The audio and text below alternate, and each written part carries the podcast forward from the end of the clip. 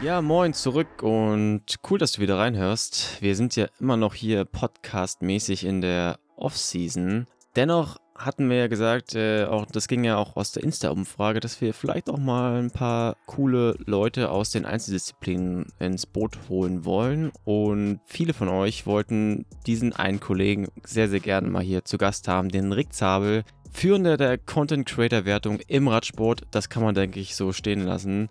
Und ich halte heute mal mein Intro relativ knapp, weil ich mir da was anderes überlegt hatte. Das hörst du dann gleich. Und für dich noch als Info äh, für einen weiteren Fahrplan, weil das vielleicht äh, hier und da so ein bisschen äh, konfus wirkt. Staffel 2 geht dann im Herbst weiter. Ich äh, halte mich mal noch bedeckt mit dem genauen Datum und jetzt kommen dann auf jeden Fall noch die zwei anderen Einzeldisziplinen, Schwimmen und Laufen. Wer da zu Gast sein könnte, hm, bleibt mal noch bis zum Outro dran. Das, äh, ich will mal jetzt hier das Intro nicht zu lang werden lassen.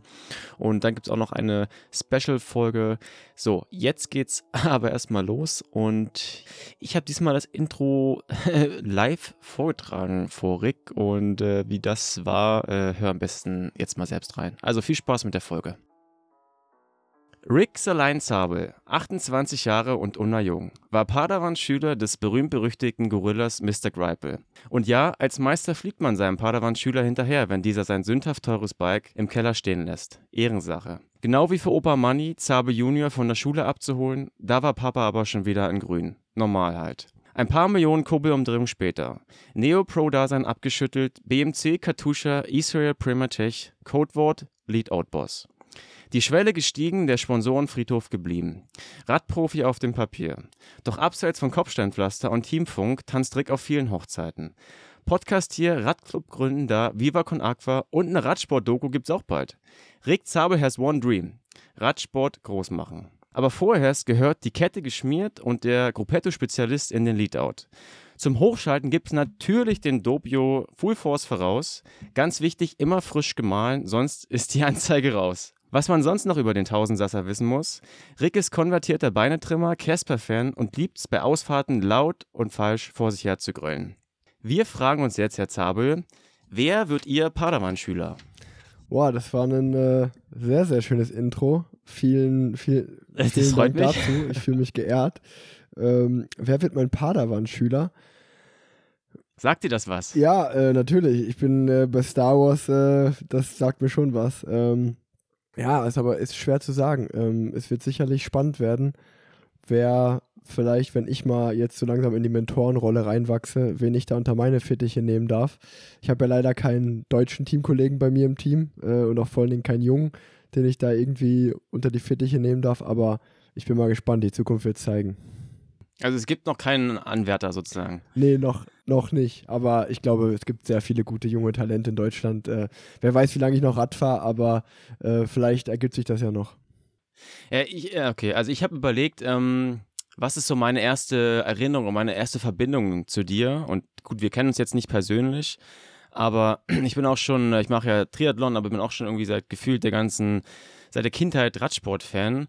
Und ähm, wir waren früher ganz, ganz oft, äh, um mal kurz so die Anekdote dazu erzählen, äh, in den Sommerferien an, an der Ostsee in Glove. Und da gab es dann so alte Baracken. Und früher, Ende der 90er, Anfang der 2000er, gab es ja noch, ja, gab es keine Smartphones, keine Laptops, nix. Da gab es aber einen so einen TV-Raum, wo eine so ein Fernseher stand. Und da haben wir immer die Tour geguckt. Vormittag ging es an den Strand und danach halt in den TV-Raum Tour geguckt. Und da hat man natürlich dann, ja, wie sie alle hießen, Ulrich und natürlich auch Zabel angefeuert, wahrscheinlich auch so durch die Connection zu, ja, zu dieses Ostler-Dasein halt irgendwie so, hat man irgendwie so gerelated. Und das sind halt einfach so richtig schöne äh, Kindheitserinnerungen, so irgendwie. Äh, wie hast du denn da auch so irgendwie so Erinnerungen an früher oder wie, wie ist das für dich so? Du warst ja dann auch immer wahrscheinlich live mit dabei. Ja, ich musste erstmal schmunzeln, als du gerade TV-Raum gesagt hast, weil das bei mir auch, ich bin ja äh, vier, fünf Jahre auf die Sportschule in Erfurt gegangen und äh, habe da im Internat gelebt und äh, kann das sehr gut nachvollziehen. Da war es nämlich auch so, dass auf dem Internatszimmer gab es keine Fernseher oder so. Das heißt, es gab auch nur einen Fernsehraum, wo wir uns dann immer getroffen haben, abends oder nach der Schule, wenn irgendwie Radrennen lief oder abends mal einen Film zusammenschauen. Ähm, deswegen musste ich gerade erstmal kurz schmunzeln. Aber ja, Erinnerungen, na klar, äh, ich bin mit, mit meinem ich bin natürlich groß geworden äh, und habe meinem Vater beim, beim Rennfahren zugesehen. Und ähm, es war tatsächlich für mich als Kind völlig normal, dass mein Papa am laufenden Band irgendwelche Radrennen gewinnt. Das war einfach so, ja, okay, der, das ist halt der Sieger im Team. Und äh, so, so bin ich groß geworden. Und äh, war natürlich nicht jetzt bei jedem Rennen dabei, aber schon oft. Meine Mama war schon echt äh, oft bei den Rennen dabei und die Tour de France eigentlich, das lag immer in den Sommerferien. Da war man zumindest beim Start oft dabei oder so die erste Woche hat man begleitet. Dann war ich auch das ein oder andere Mal natürlich in Paris dabei, wenn es zu Ende ging. Und ansonsten habe ich eigentlich die größten Erinnerungen wirklich so ganz klassisch äh, die Nachtourkriterien. Dann die Woche so nach der Tour de France, wenn dann so in NRW ähm, oder auch deutschlandweit so diese Nachtourkriterien für die Fans ausgetragen wurde. Ähm, oder sechs Tage Rennen im Winter. Ähm, so ein bisschen so die Rennen, die auch gewisserweise so, also so Volksfeststimmung hatten. Ähm, und ja, das, das habe ich immer sehr genossen. Äh, ich hatte natürlich einige Privilegien als Kind, dass man irgendwie in den Teambus rein durfte oder ja, so hinter die Kulissen äh, irgendwelche Bänder-Tickets hatte, dass man natürlich dann auch im Zielbereich an den guten Stellen stehen konnte. Das war schon immer echt cool und kann das, glaube ich, oder kann das vor allen Dingen auch aus jetziger Sicht erst so wirklich wertschätzen, was ich da für einen hm. besonderen Blick auf den Sport bekommen durfte. Und ich glaube, das ist auch gleichzeitig ja, das ist sicherlich äh, ausschlaggebend gewesen dafür, dass ich gesagt habe, äh, ich will das auch irgendwann mal zu meinem Beruf machen und die, dass ich diese Leidenschaft für den Sport entwickelt habe. Ja, du teilst ja auch auf Instagram immer so kleine Videoteaser dann. Da habe ich mich gefragt, so, wer hat das eigentlich aufgenommen von früher? Äh, waren das offizielle Sachen? Nee, oder? Das sind, das sind äh, eigentlich so YouTube-Ausschnitte, nur wenn man ehrlich ist. Also es gibt so zwei, zwei, also, drei, zwei, drei ganz witzige Videos. Äh, ich, ich weiß gar nicht, wie das eine heißt, aber ich habe da einfach mit dem Handy halt per, per Bildschirmkamera mal mitgeschnitten, weil ich glaube, da war ich so, das war im Jahr 2000, da war ich so sechs, sieben Jahre alt und es war wirklich ganz klassisch von, vom WDR, äh, Sport, im West, Sport im Westen heißt die Sendung, da war mein Papa eingeladen. Und bevor er sozusagen, ja. oder als er dann in der Sendung war, zwei, drei Tage vorher, war die Radnacht in Unna, also auch so ein kleines Rundstreckenrennen, äh, mhm. äh, dort in dem Ort, wo ich groß geworden bin, wo meine Eltern immer noch leben. Und äh, da war halt ein Team vom WDR, die so einen kleinen Bericht über das Rennen gemacht haben. Und dementsprechend bin ich auch das ein oder andere Mal da in dem Bericht vorgekommen und habe da so als sechs, siebenjähriger wirklich witzige Aussagen oder lustige Momente äh, wurden da aufgenommen, die jetzt so in der Retrospektive ja wirklich witzig sind und die kann man so in das ein oder andere Video ganz gut einbauen und zum Lachen. Ja, definitiv, ja, gutes äh, Footage. Ja. Ähm, wenn wir ein paar Jahre weiterspringen, ähm, deine erste Profistation war ja dann BMC. Genau. Und ich war jetzt zwar nie Profi, aber ich kann mir vorstellen, dass sich dann so von diesem Neo-Pro-Dasein zum richtigen Pro-Dasein schon noch was verändert. Weißt du noch, so, wenn wir jetzt mal so in die ersten Tage bei BMC reinzoomen, in die ersten Tage, vielleicht so die ersten ein, zwei Wochen, wie so deine Gefühle da waren? Weil ich kann mir vorstellen, wenn man so ganz viele so Eifertiere hat, man ist jung, man hat nichts zu sagen, man muss spuren, man kennt keinen, man kennt auch die, vielleicht auch die Sprache nicht so richtig, wobei, gut, Englisch mhm. warst du, konntest du wahrscheinlich schon. Kannst du dich da noch so versetzen, wie du dich damals gefühlt hast? Ja, sehr. Äh, habe sehr gute Erinnerungen an das Team, aber auch sicherlich, äh, ich war überwältigt von, von vielem. Ähm, es war was ganz anderes. Ich bin zwei Jahre in der U23 beim Team Rabobank gefahren, was so ja schon auch mit dem jetzigen Jumbo Visma Development Team zu vergleichen ist. Und das hatte damals sicherlich den Ruf, schon so das beste U23-Team der Welt zu sein. Das heißt, ich kam so von mhm. so einem Konkurrenzkampf von Gleichaltrigen ähm, bin ich dann ja in so ein Star-Ensemble, kann man wirklich sagen, äh, wurde ich dann getradet oder wurde, durfte dorthin wechseln. Und ähm, das war wirklich äh, zu der Zeit, äh, das waren echt fette Jahre bei BMC. Also die hatten, glaube ich, alleine drei der letzten vier Weltmeister, die da waren äh, im Team. Also ich kann mich wirklich noch erinnern, es war Paris Tours, war, ist so immer so das letzte Rennen der Saison eigentlich des europäischen Rennkalenders. Das war am, ist immer so mhm. 7., 9. Oktober, was auch immer, meistens so das erste, zweite Oktoberwochenende. Und da waren die Profis auch. Und dann bin ich wirklich so noch das U23-Rennen gefahren. Und dann war es verabredet, dass ich nach dem Rennen dann zum BMC-Bus laufen sollte. Und das war sozusagen mein erstes Kennenlernen dann mit dem neuen Team, weil wir von dort dann zum Flughafen gefahren sind nach Paris und sind dann nach Grenchen äh, in die Schweiz geflogen, wo der, der Teamsitz war. Und dann hatten wir direkt sozusagen am Anschluss der Saison das erste Teamtreffen, so drei, vier Tage in, in der Schweiz, wo man dann, wo man, wo sich alle kennenlernen und von da ist dann jeder in, die, mhm. in den Urlaub geflogen. Und ähm, ja, ich bin, ich bin da angekommen und hatte wirklich am direkt, äh, also nach, nach dem Rennen zum Flughafen angekommen, da geschlafen. Nächsten Morgen ähm, super professionell halt ein Schedule bekommen. Ich musste direkt auf die, auf mhm. die Bahn nach Grenchen und musste einen Aerotest machen und okay. mir sozusagen die ganzen Kleidung, äh, Kleidungssachen wurden gefittet. Ähm, und es war natürlich da, das war, ich war erstmal überwältigt von der Professionalität, die an den Tag gelegt wurde. Ähm, ja. Ich das war echt ein krasses Team. Also da war es zum Beispiel, du bist, ich bin ins Hotelzimmer gekommen und da lag ein nagelneues iPhone auf dem Bett und da wurde halt gesagt, ja, äh, wir erwarten halt von unseren Fahrern, dass sie natürlich erstens fürs Anti-Doping-System immer äh, abrufbar sind, dass sie halt immer wirklich ihre Whereabouts äh, konform einfüllen und wir erwarten von unseren Fahrern, dass sie halt immer für jede E-Mail oder für jeden Anruf erreichbar sind. Und wenn wir das von den Fahrern erwarten, dann müssen wir denen natürlich auch ein Handy an die Hand geben. Ähm, da war halt eine ATT-Karte drin, wo du worldwide äh, äh, mobile Daten hattest, unlimited. Und mhm. äh, das war so, okay, okay wow, äh, was passiert hier gerade? Äh, ja. so, so Traum. Und ich sag mal, das waren jetzt halt dann einfach nur die materiellen Sachen. Man hat direkt ein Mountainbike bekommen, ein Zeitfahrrad, irgendwie zwei Straßenräder. Das war wirklich eine ganz andere Welt. Ähm, ja, und dann sitzt du auf einmal abends am Tisch. Ich kann mich wirklich noch erinnern, das war so Alessandro Balan, Thor Hüschow, Kettle Evans, Taylor Finney, Philipp Gilbert. Ähm, da von den 25, 30 Fahrern, die dann im Team waren, waren wirklich so zehn richtige Stars und auch die anderen waren alle, also es war so ein Team, wo ich, ich habe so umhergeschaut und dachte mir, warum bin ich eigentlich hier in dem? Was ja, genau so, was, was, was mache ich hier eigentlich?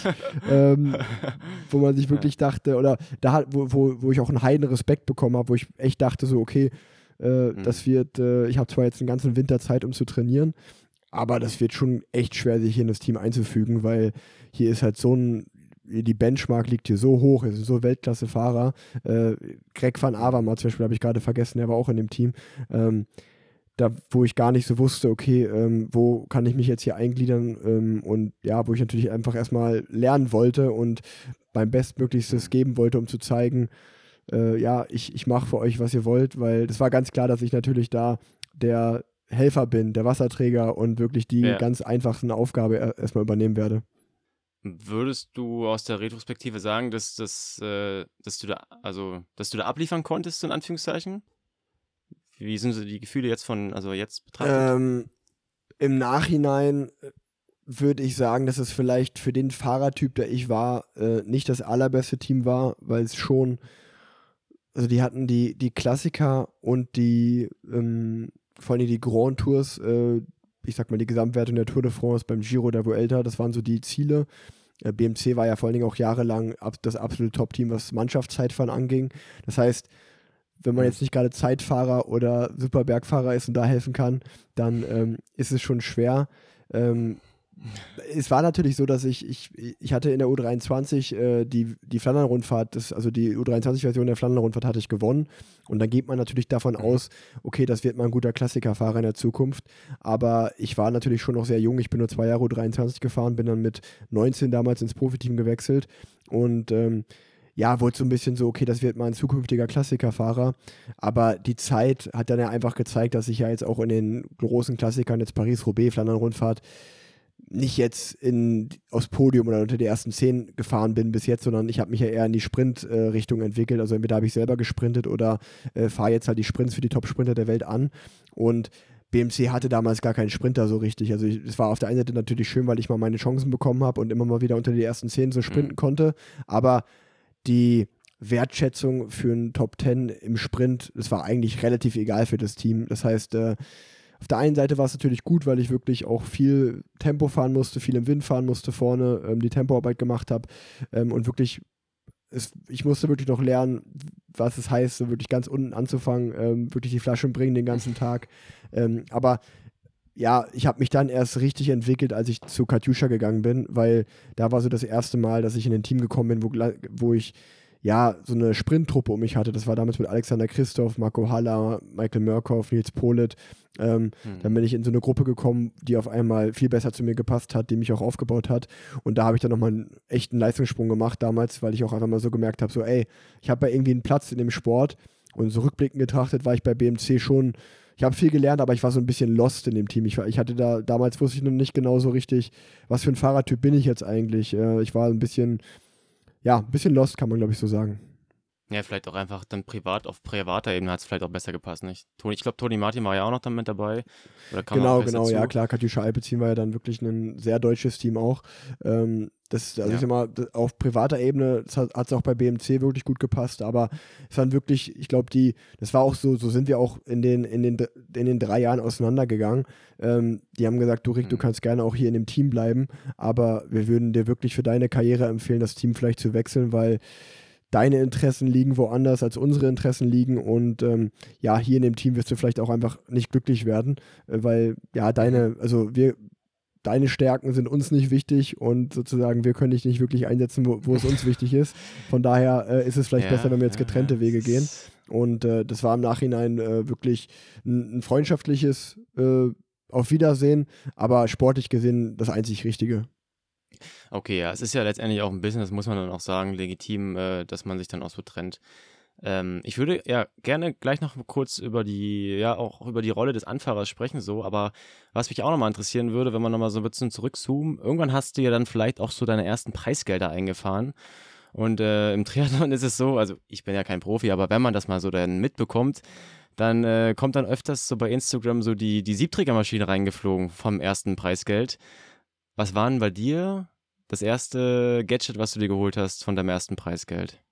Boah, ähm, da muss man erstmal dazu sagen, dass im Radsport Preisgeld äh, sehr, sehr spät immer überwiesen wird. Also das kann, das kann also. über ein Jahr dauern, dass man das Preisgeld von dem, äh, von dem Rennen bekommt. Äh, ja, das ist wirklich äh, Preisgeld und Radsport ist, äh, ist ein Thema für sich. Und also man muss ja auch sagen, dass man als, als im, im Radsport ist es ja so, dass man wirklich ja eigentlich ausschließlich von dem Gehalt, was das Team dir bezahlt, lebt. Und das Preisgeld mhm. ist so ein bisschen so, ja, Weihnachtsgeld. Es ist schön, das zu haben. Ähm, wenn man eine erfolgreiche Saison hat, kommt da auch mal was bei rum. Aber meistens ist das nie so viel. Ähm, aber witzigerweise sprichst du es an. Also bei, ich hatte ziemlich viel Glück in meinem ersten Jahr. Da, da ähm, bin ich, ich glaube, sechs BMC hat in dem Jahr sieben Rundfahrten gewonnen und ich war komischerweise sechsmal Teil der Mannschaft, wo es dabei war. Ähm, bin halt immer wirklich mhm. äh, als erster Tempo gefahren, wie ich gerade erzählt habe, äh, musste meine Arbeit leisten, aber da hatten wir eine erfolgreiche Saison und ich war oft so in den Siegerteams dabei und ich glaube, das waren am Ende der Saison so, ja, irgendwas knapp über 20.000 Euro, was nochmal äh, an Preisgeld dazugekommen ist und ähm, die Siebträgermaschine, die, die kam erst drei, vier Jahre später bei mir dazu. Damals, damals war ich noch nicht so ein Kaffee-Fan, aber das war auch noch kein Trend damals nee, nee, wahrscheinlich. Nee, ne? ähm, aber ja, ich, ich weiß es ehrlicherweise gar nicht mehr so ganz genau. Also ich weiß, dass ich mir nach meiner ersten Grand Tour, das war dann ein Jahr später, beim, bei meinem ersten Giro d'Italia, äh, da habe ich mir damals eine, eine Rolex Submarine davon gekauft.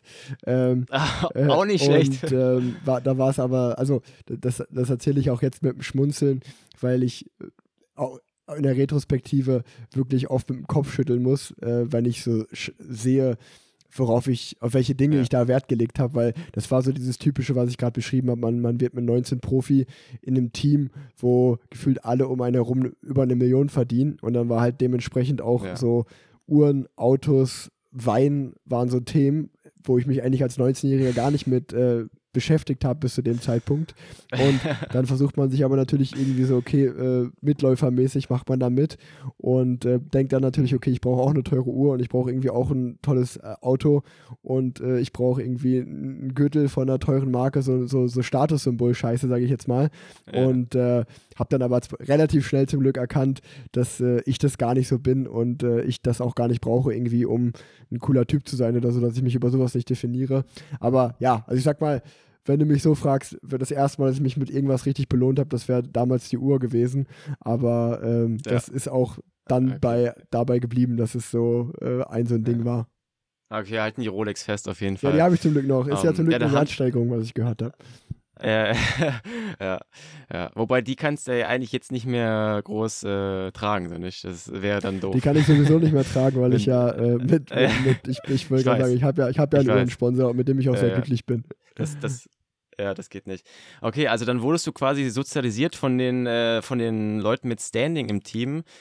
ich habe mich gefragt, ertappst du dich dann vielleicht auch schon jetzt dabei? Du kokettierst ja auch so ein bisschen damit, dass du jetzt auch schon jemand bist, der jetzt, sage ich mal, nicht mehr zu den, ja, zu den Young Guns gehört. Äh, dass du vielleicht andersrum auch schon die anderen beeinflusst äh, und die vielleicht auch ganz anders ticken als jetzt so Leute wie ihr, die schon wirklich ein Standing haben und lange dabei sind, dass man da so, du hast ja schon öfters mal mir gesagt, dass halt im Radsport einfach so ein bisschen, ja, da wird man auch gerne mal aufgezogen und das gehört auch dazu so. Äh, wie, wie ist da so dein Verhältnis zu, zu, den, zu den Young Guns, in Anführungszeichen? Ja, ich, ich ziehe die immer noch ganz gerne auf, ähm, was aber auch einfach daran liegt, dass man als älterer, glaube ich, genauso wie ich damals aufgezogen wurde, ähm, so ein bisschen, um, um die auf dem Boden zu halten. Also äh, ich, ich ja, kann das, ich okay. kann das, wir, wir zum Beispiel bei uns im Team, wir haben extrem viele Australier oder Neuseeländer im Team und äh, ich habe halt einen heilen Respekt davor, weil die natürlich einfach wirklich mhm. dann für die Saison über nach Europa komplett ziehen. Und die meisten von denen wohnen in Girona und äh, wenn du dann die Gespräche damit bekommst von den Jungs, ähm, dann geht es genauso um die Dinge, die ich gerade gesagt habe. So, wer hat sich jetzt welches Auto gekauft und welche Siebträgermaschine und was geht am Wochenende nach den Rennen, ähm, wo, wo ich halt immer lächeln muss, weil ich mir denke, okay, ich war ganz genauso, als ich in dem Alter war. Äh, das ist auch, das ist auch irgendwie mhm. normal, ähm, dass man sich vielleicht so ein bisschen bettelt und pusht, wenn man jung ist und untereinander. Aber ja, natürlich äh, haut man dann auch mal so ein bisschen so ein so einen Oldschool-Mentorspruch raus, so, ey, äh, du kannst hier gerne Halligalli machen oder so ein bisschen äh, dir auch, ja, äh, was gönnen, aber bitte vergiss halt das tägliche Training nicht und äh, wenn du halt, äh, also du kannst von mir aus so viel Halligalli machen, wie du willst, solange du im Rennen ablieferst, aber wenn dann die sportliche Leistung darunter leidet, dann musst du natürlich auch mal irgendwie ein bisschen ernsteres Wort oder mal so sagen, so, äh, du, die, das, das Bier oder die Party hätte ich vielleicht jetzt mal in Girona weggelassen und äh, dann wäre ich mal an, an deiner Stelle mal lieber trainieren gefahren. Ähm, da erwische ich mich natürlich schon bei, dass man manchmal so ein bisschen jetzt in die, in die mhm. Rolle des Älteren rutscht, aber man meint das ja auch eigentlich nur gut und ich, ich glaube, ich habe auch immer noch eine ganz gute Art, äh, das, das rüberzubekommen, weil ich nicht vergessen habe, dass ich, als ich jung war, dass ich da nicht viel anders war. Oder auch, auch jetzt noch, mhm. dass ich das auch als Ausgleich mal brauche, äh, dass man halt nicht nur Profisportler ist, sondern natürlich auch noch irgendwo Mensch. Aber man fühlt sich schon alt, oder? Also Ey, mir geht's voll, so teilweise. Manchmal. Voll. Also bei mir ist so, ich meine, ich, bei mir ist es so hin und her gerissen, weil tatsächlich sa sagen ja. viele, wenn ich, ich, wenn ich ach, sage, ich bin 28 Jahre alt, ich werde jetzt im Dezember 29, dass dann echt noch so oft kommt, so, ach echt, du bist noch so jung, ich hätte dich viel älter eingeschätzt. Ähm, äh, okay. das, das, das kommt auch häufig vor. Ähm, aber ja, wenn ich daran denke, dass ich nächstes Jahr 30 werde und ich ja, es ist auch verrückt. Also ich werde halt nächstes Jahr in meine zehnte Profisaison gehen. Und also das ist nur, nur in der ersten Liga, nur in der World Tour. Und dann denkt man natürlich schon so, ey, wo sind eigentlich diese zehn Jahre geblieben? Oder jetzt in dem Fall, äh, wo sind die letzten neun Jahre geblieben? Und das fühlt sich auch mhm. gar nicht so lange an. Ähm, aber ja, äh, ich kann daran nichts ändern. Und auch der Trend im Radsport, dass man, wenn man dann über 30 ist, dass man halt alt ist und dass es dann irgendwie schwer wird, einen Vertrag zu bekommen. Das wird mir sicherlich auch so gehen. Ähm, das ist halt nun mal der Lauf der Dinge. Vor allen Dingen, weil sich der Radsport ja so geändert hat, dass ja wirklich viele Juniorenfahrer jetzt schon, die, also die überspringen ja die U23-Klasse teilweise und werden direkt Profis. Und also ich hätte es damals sicherlich nicht gekonnt mit meiner Leistung. Und äh, man denkt auch immer so, ey, wie, wie machen die das eigentlich? Wie kann man so jung und so gut sein? Das, das ist schon spannend, wie sich der Sport verändert, ja. Hm. Ja, okay, du gehst in die zehnte Saison. Ähm, was kann man das so runterbrechen? Gibt es da diesen einen Moment, wo du sagst, so, das ist der, von dem ich immer erzähle, weil es einfach der beste Moment war in meiner Saison bisher? In meiner, also Karriere, nicht Saison? Ja, ich, ich kann definitiv sagen, dass mein bester Moment ähm, 2017 war, als die Tour de France in Deutschland losging. Ähm, der Tour de France-Start in Düsseldorf war wirklich äh, da, das war so, die Tour geht im Heimatland los und das war dann meine erste Tour de France noch mhm. zugleich. Das war wirklich so ein Traum, der für mich in Erfüllung gegangen ist, dass ich einfach Teil dieser, dieses Spektakels sein konnte. Und dann halt drei Wochen später, also das, wenn, wenn man wirklich nach dem einen Moment fragt, würde ich sagen, das ist drei Wochen später, äh, war es der Moment, als ich meine erste Tour de France auch beenden konnte und auf die Champs-Élysées eingefahren bin, wirklich, äh, wie man es aus dem Fernsehen kennt, ähm, am Louvre vorbei und ähm, dann biegt man auf die Champs-Élysées und sieht so im Hintergrund den Arc de Triomphe. Das hat sich sehr surreal angefühlt, weil ich es auch hm. bis dato immer nur natürlich als Zuschauer von meinem äh, kannte, als Kind noch von meinem Papa, wie der die Tour de France beendet hat. Und das war dann auch wirklich so ein, für mich ein ergreifender Moment, wo mir selbst auf dem Rad so, so ja, ein bisschen Pipi in den Augen war, wo man sich dachte, ey, ja, äh, das ist irgendwie klar. schon ja. crazy, dass ich jetzt selber hier als Rennfahrer äh, dann an dem Sportevent teilnehmen kann und auch so die Tour de France beende. Ähm, das, das strahlt für mich wirklich größer als jeder Sieg oder was anderes, weil da irgendwie so, das hatte, hat sich für mich so wie so ein Ritterschlag angefühlt, so ey, ähm, du bist jetzt mhm. ein gestandener Profi, du hast es irgendwie geschafft und das kann dir auch keiner mehr nehmen. Ähm, so, das werde ich halt sicherlich meinen Enkel noch erzählen und äh, so, das, das werde ich immer, das ist so ein Moment, den, werde ich immer für mich haben, dass ich für mich so weiß, äh, früher habe ich meinem Papa zugeschaut, wie der die Tour gefahren ist. Und auch wenn ich jetzt vielleicht mhm. nicht das mhm. grüne Trikot gewonnen habe oder auch noch keine Etappe gewonnen habe, äh, ich habe die, die fucking Tour de France zu Ende gefahren, in Paris beendet und äh, ja. das war für mich so der Moment, ja. Ja, ja, geil. Ja, ähm, Ritterschlag, du sagst es schon, äh, hier hören oder sehen ja auch viele Triathleten zu und ähm, da ist ja so wahrscheinlich so der Vergleich Tour de France zum, ist ja, ja der Ironman, nicht? Langdistanz. Und da ist es so, um das mal kurz so den Kontext zu geben, wenn ich erzähle, ich mache Triathlon, dann ist halt die zweite Frage oft, kennst du auch so den Vergleich, ach, du machst Ironman, äh, Hawaii so. Ich so, na, ich noch nicht teilgenommen dann ist immer schon so ein Abfall in der, in der Tension drin, so bei dem anderen. Man merkt ja. es einfach so. Weil das halt äh, so, das ist halt Mainstream. Und da habe ich mich so gefragt, äh, ob bei dir, bei der Tour ist, ob das auch so dieser Vergleich ist, Ironman Tour, wenn man die Tour gefahren ist, ist halt für, für die Außenstehenden, ja. also nicht falsch verstehen, für die In Inneren wissen ja, was das alles bedeutet, Profi zu sein. Aber ob da so ein Switch war und du vielleicht auch so eine Art mh, hm, Genugtuung verspürt hast, als du dann die Tour mitgefahren bist, wenn dann diese Fragen kamen und du sagst so, ja, ich bin die Tour ja. gefahren. So, gab es da diesen Moment? Ich kann das total nachvollziehen. Also im Radsport ist es genau dasselbe. Du, du redest ja von so einer klassischen Smalltalk-Situation, wo man irgendwie so sagt, was machst du? Ich mache Radsport. Genau. Ah ja, okay, äh, nee, nee, Hobby, nicht hobbymäßig, sondern ich mache das halt professionell. Ich bin Berufsradfahrer. Äh, ach, du fährst so richtig Rennen, so Tour de France und sowas. Und natürlich war es, äh, ja, klar, äh, was schon einfach ein geiler Moment, wenn man dann sagen kann, ja, äh, da habe ich schon dran teilgenommen, weil dann ist so dieses, du kannst man sehen, dieses Oho beim Gegenüber, so, ah ja, okay, mhm. krass, dann, dann nimmt er dich auf einmal ernst und also ich kann das total, ist ich kann das so total nicht, nachvollziehen. Ja, also ja. meinen ersten, äh, ich bin ja in meiner vierten Profisaison dann meine erste Tour gefahren und die ersten drei Jahre bei BMC, als ich da nicht mitgefahren bin, nee, nee, Tour bin ich nicht gefahren, dann wird man nicht so wirklich ernst genommen. Dann ist es so, ja, okay, also warum, warum, warum so, bist ja. du, warum machst du das beruflich und fährst da nicht mit? Das ist schon komisch. Und also das ist tatsächlich auch immer noch so, obwohl man die Tour de France gefahren ist, wenn man die Tour gefühlt nicht jedes Jahr fährt, dann äh, ist man für viele da draußen auch kein richtiger Radprofi. Also ich bin jetzt in den neun Jahren, seitdem ich Profi bin, viermal die Tour gefahren und fünfmal nicht. Und ich merke das dann mhm. auch so, wenn jetzt zum Beispiel so wie dieses Jahr bin ich den Giro d'Italia gefahren und dann ist eigentlich relativ klar, okay, man fährt die Tour nicht. Und wenn dann halt Juli ist mhm. und man trainiert halt oder man fährt irgendwelche anderen Rennen, dann oder auch so ja. im, im, im, privaten Umfeld, man ist zu Hause in Köln und man wird gesehen, dann denkt man nicht so, hä, warte mal, die Tour de France läuft doch gerade, warum bist du hier? Und dann so, ja, also es gibt auch mehr Rennen als die Tour und es gibt nicht nur, nicht nur die Tour, also es gibt auch noch, ich bin den Giro gefahren und wenn man sich ein bisschen auskennt, dann sagt der Giro vielleicht einem noch was, aber den meisten sagt das schon gar nichts mehr. Das ist krass, ja, dass selbst der Giro dann nicht zieht und äh, man ein bisschen, ja, aber es ist dann also auch so mit äh, im Radsport, mit Voll. der Tour, äh, ist interessant, ja, scheiße. Ähm, aber lass uns doch mal so ein bisschen so verstehen, so, äh, ich komme jetzt auch so ein bisschen aus dem Marketing, äh, sagt man immer zu so einer Zielgruppe so die Persona, ja, also wie klassifiziert man halt so eine bestimmte Gruppe von Personen. Kannst du uns mal abholen und erzählen, wie so der typische Radsportfahrer tickt? Was ist das für eine Person, ja? Wenn wir jetzt mal wirklich nur, wir können ja jetzt nur von, sag ich mal, jetzt den Männern reden, vielleicht ist es auch so ein Thema mal für Parallelwelten. Weiß ja nicht, wäre auch mal spannend, wie Tanja das Thema sieht, wie so vielleicht auch so eine Radfahrerin, wie so tickt. Aber wenn du das jetzt beschreiben müsstest, so für die Triathleten oder für alle da draußen, ja, was ist das für ein Typ, so ein Profi-Radsportler? Ich kann die Frage gerne an Tanja weiterleiten, mit der nehme ich in einer Stunde und 20 Minuten einen Podcast auf. Ähm, Ey, okay. heute, heute, Abend noch. Ähm, nee, ja. ähm, was ist äh, der klassische Radsportler für ein Typ? Ähm, es ist keine einfache Frage, die zu beantworten.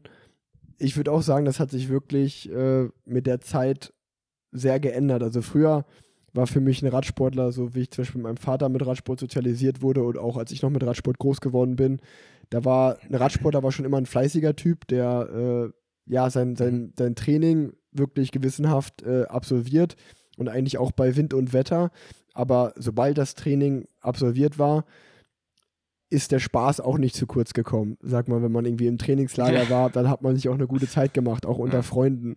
Und das ist so ein bisschen, was ich auch schade finde am aktuellen Radsport, ähm, dass heutzutage ist Radsport ähm, ja so ein bisschen, um es mal provokant auszudrücken, so ein bisschen so ein Einsiedlertum geworden und ähm, so, ein, so ein bisschen mhm. so äh, Mensch gleich Maschine, äh, gleich Roboter, ja. weil genau durchprofessionalisiert. durchprofessionalisiert, wie du sagst. Also ähm, ja. wenn das Training absolviert ist, dann äh, ja kommt wird das Schlaf getrackt und die Ernährung und ähm, die Physiotherapie mhm. und äh, so das Herzliche, das was Spaß macht, bleibt immer mehr auf der Strecke. Ähm, aber man muss halt wirklich leider sagen, wenn man die Tour de France gewinnen will oder die größten Eintagesrennen gewinnen will, muss man diesen Weg, glaube ich, mittlerweile leider gehen, weil anders wird es schwierig.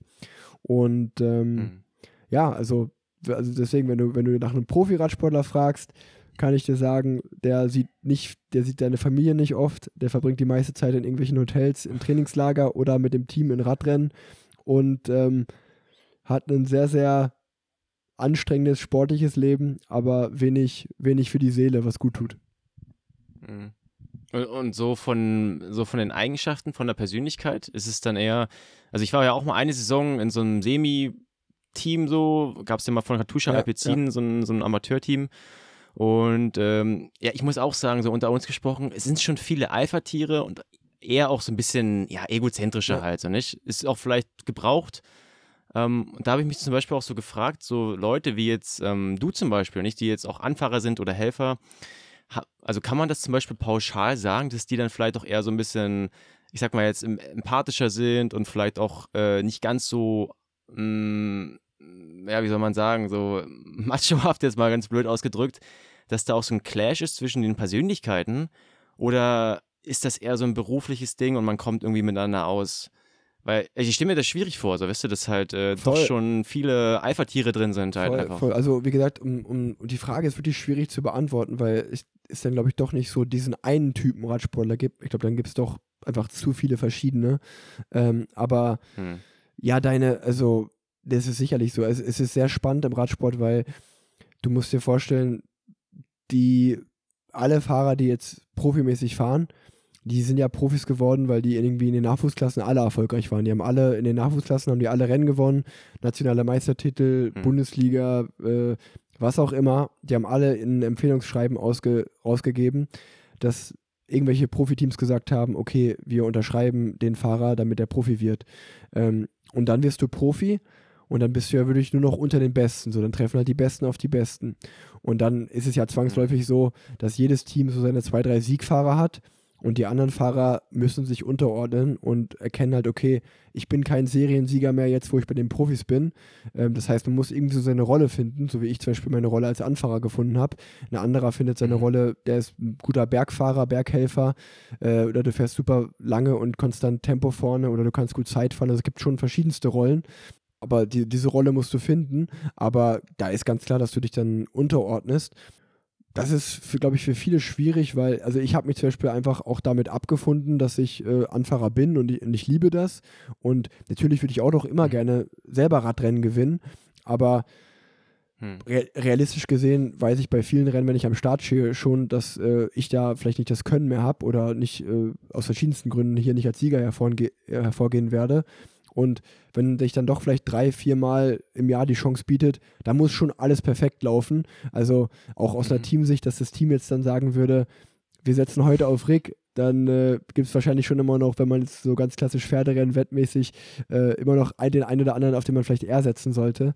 Ähm, und ähm, ja, aber ich sag mal, das ist natürlich schon auch für die, für die Psyche von einem Sportler nicht einfach. Das heißt, mhm. ich mache jetzt meine Erfolge daran aus, äh, dass ich sage, ich will der beste Leadout-Fahrer der Welt sein. Also ich will irgendwie in den Sprint gehen ja. und ich will dann halt meinen Sprinter perfekt bis 200 Meter vom Ziel abliefern. Und ich weiß natürlich auch, dass es auch nicht in jedem Sprint der Fall sein wird.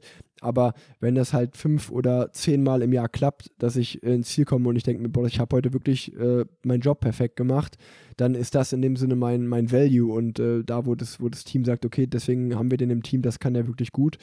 Und ich glaube, so muss jeder seine Nische finden, außer du bist halt wirklich ein absoluter Topfahrer wie ein Van der Poel, Wout van Aert, Caleb Ewan, dann bist du natürlich einfach ein Seriensieger und dann hast du dein Team um dich rum und äh, versuchst halt die Rennen am laufenden Band zu gewinnen. Ähm, ja. Aber ja, äh, es ist sicherlich so, dass wenn ich Teamkollegen habe, die um jeden Preis gewinnen wollen und sehr verbissen sind, dass ich das persönlich jetzt auch nicht am allersympathischsten finde. Hast du denn da gemerkt, also ich glaube, du hattest mal eine Folge mit Philipp Westermeier, glaube ich, oder vielleicht war es auch mit Ruben. Da hattet ihr mal über die Rolle des Anfahrers gesprochen und was du auch für ein, für eine, für ein Standing auch, sage ich mal, in der Szene hast. So, da habe ich für mich persönlich auch erstmal so ein bisschen verstanden, so wie das alles funktioniert. Und ich würde auch da nochmal anknüpfen, so an diese Außenwahrnehmung. Ist das auch so ein Thema, was du, was dich beschäftigt oder du auch vielleicht gemerkt hast, dass du damit besser klarkommst? Wenn jetzt Außenstehende können ja nicht, nicht greifen, was ein Lead-Out-Fahrer mhm. oder ein Anfahrer überhaupt ist. Man, man kennt die GC-Fahrer, man kennt das Bergtrikot, man kennt natürlich die Sprinter. Das sind halt so die Stars, so die, die, die, die Tore ja. machen sozusagen, ja, um es mal so auszudrücken. Ist das auch ein Thema? Wie gehst also ist wie ist das? Ist das ein Thema, das dich triggert oder ist es eher, dass du da mittlerweile cool bist, weil du weißt, du hast deinen Platz, du weißt, was du kannst, du bist da richtig gut? Ja, wie sind so deine Gedanken dazu? Ja, mittlerweile äh, habe ich da wirklich völlig meinen Frieden mitgeschlossen oder mein, meine innere Mitte damit gefunden und ähm, mhm. sehe es wirklich auch so als Ehre an, dass ich äh, Anfahrer sein darf, weil für mich ist das wirklich ein, äh, ein toller Job, den ich da machen kann. Ähm, sozusagen der Vorlagengeber zu sein, äh, wenn wir in der Fußballsprache bleiben. ähm, genau. Und ähm, weil, also ich weiß natürlich auch, also zum Beispiel in meinem Team ist es so, da ist ganz klar, wenn, der, wenn, der, wenn wir zu einem Sprintrennen gehen und der Sprinter ist da, dann werde ich damit am Start stehen, weil der Sprinter braucht mich so ungefähr, dass ich dem den, äh, den Sprint mhm. gut vorbereite. Und du musst halt sehen, dann jedes Team hat vielleicht genauso ein oder zwei Fahrer in dieser Position. Und ähm, ja, dann denke ich mir natürlich, okay, es gibt halt auf der ganzen Welt vielleicht nur 20, 30 Fahrer, die genau dasselbe können wie ich. Und dann natürlich. Nee, fünf, fünf waren es ja, doch, oder? oder? Also ich hab, man hat immer die öfte ja. Oder, oder, oder fünf, genau. Äh. Und ähm, dann ist natürlich irgendwie schon cool, einer, einer von denen zu sein. Ne? Also ich sag mal zum Beispiel im, im mhm. deutschen Raum kann man es ganz klar sagen, äh, finde ich, also wenn man wirklich über den letzten Anfahrer spricht, wirklich der, der äh, die letzten Meter vorbereitet, dann ähm, haben wir sicherlich noch starke Sprinter wie ein Pascal Ackermann, Phil Bauhaus, aber wirklich reine Anfahrer gibt es eigentlich Alexander Krieger und mich, würde ich sagen, die äh, da ihren Job richtig, richtig gut machen. Und das war es jetzt, mhm. als wenn man aus einer deutschen Sicht äh, ja. nur redet. Und ja, wie du sagst, äh, weltweit gibt es dann noch ein paar mehr. Aber ja, also ich, ich finde, ich finde es, äh, ich, ich, mhm. du musst ja für was brennen. Ich brenne dafür. Also, also ich bin, ich könnte ja. jetzt auch immer selber sprinten und sagen, ich bin Sprinter. Aber wenn ich dann halt 14 Mal im Jahr Sechster werde, äh, ist das vielleicht auch ganz cool für die Statistik, aber bringt ein Team halt auch relativ wenig, weil ein sechster Platz interessiert dann halt auch keinen. Ähm, und das ist also die Entscheidung, die du irgendwann auch triffst, wenn du merkst, okay, ich kann das Anfahren richtig gut und ich, ich bin mhm. in der Kamera, wie ich 200 Meter vorm Ziel ausschere und wirklich da einen perfekten Leadout, einen perfekten Job gemacht habe, dann ist das für ein Team viel, viel mehr wert, wenn dann am Ende ein Sieg bei rausspringt, äh, als wenn du halt selber irgendwo hinten im Pulk mitsprintest und halt Sechster wirst. Und ähm, tatsächlich kann man halt auch dann dadurch mehr Geld verdienen und mehr, man hat mehr Prestige. Also ähm, ja, würde ich schon sagen, natürlich muss man sich schon ein bisschen reinfuchsen im Radsport, aber eigentlich im Großen und Ganzen ist ein Anfahrer schon ein ehrenwerter Job und äh, ich, also da gibt es deutlich viele andere Jobs, wo ich froh bin, dass ich äh, das nicht machen muss. Ja, ne, das ist, äh, muss man so wieder Marketing auszudrücken, ist halt dein USP. Nicht? Äh, genau. Da bist du halt einer der Besten drin. Und wenn man das mal so betrachtet, äh, du bist ja auch jetzt im Vertragsjahr, wenn ich richtig äh, informiert bin, dann ist es ja eigentlich auch schon wieder äh, ja, ein Punkt für dich, halt, wenn, sag ich mal, du in die, Vertra in die Vertragsverhandlung reingehst, weil es gibt dann eben nicht viele, die das genauso gut können wie du, nicht? Also Angebot und Nachfrage ist ja anscheinend auf deiner Seite das, das Prinzip. Das ist ja, das, das ist natürlich immer, äh, hängt von der Leistung ab, ne? Ähm, klar, äh, wenn du dann das oft zeigst, dass du gut anfangen kannst, dann hast du sicherlich äh, die, die Argumente auf deiner Seite. Ähm, es ist aber schon auch mal, ein, also zum Beispiel ein Unterschied, wenn du zum Beispiel der Top-Sprinter bist, dann bist du natürlich der, der die Siege reinholt. Das ist natürlich nochmal deutlich mehr wert, das muss man schon ganz klar so sagen. Ähm, und ähm, als Anfahrer ist es auch so, wenn ich zum Beispiel in die Vertragsverhandlung gehe, dass äh, ich natürlich schon auch ein bisschen schauen muss, okay, welche Top-Sprinter haben über, sind auch im Vertragsjahr, sind frei, um vielleicht das Team zu wechseln oder verlängern.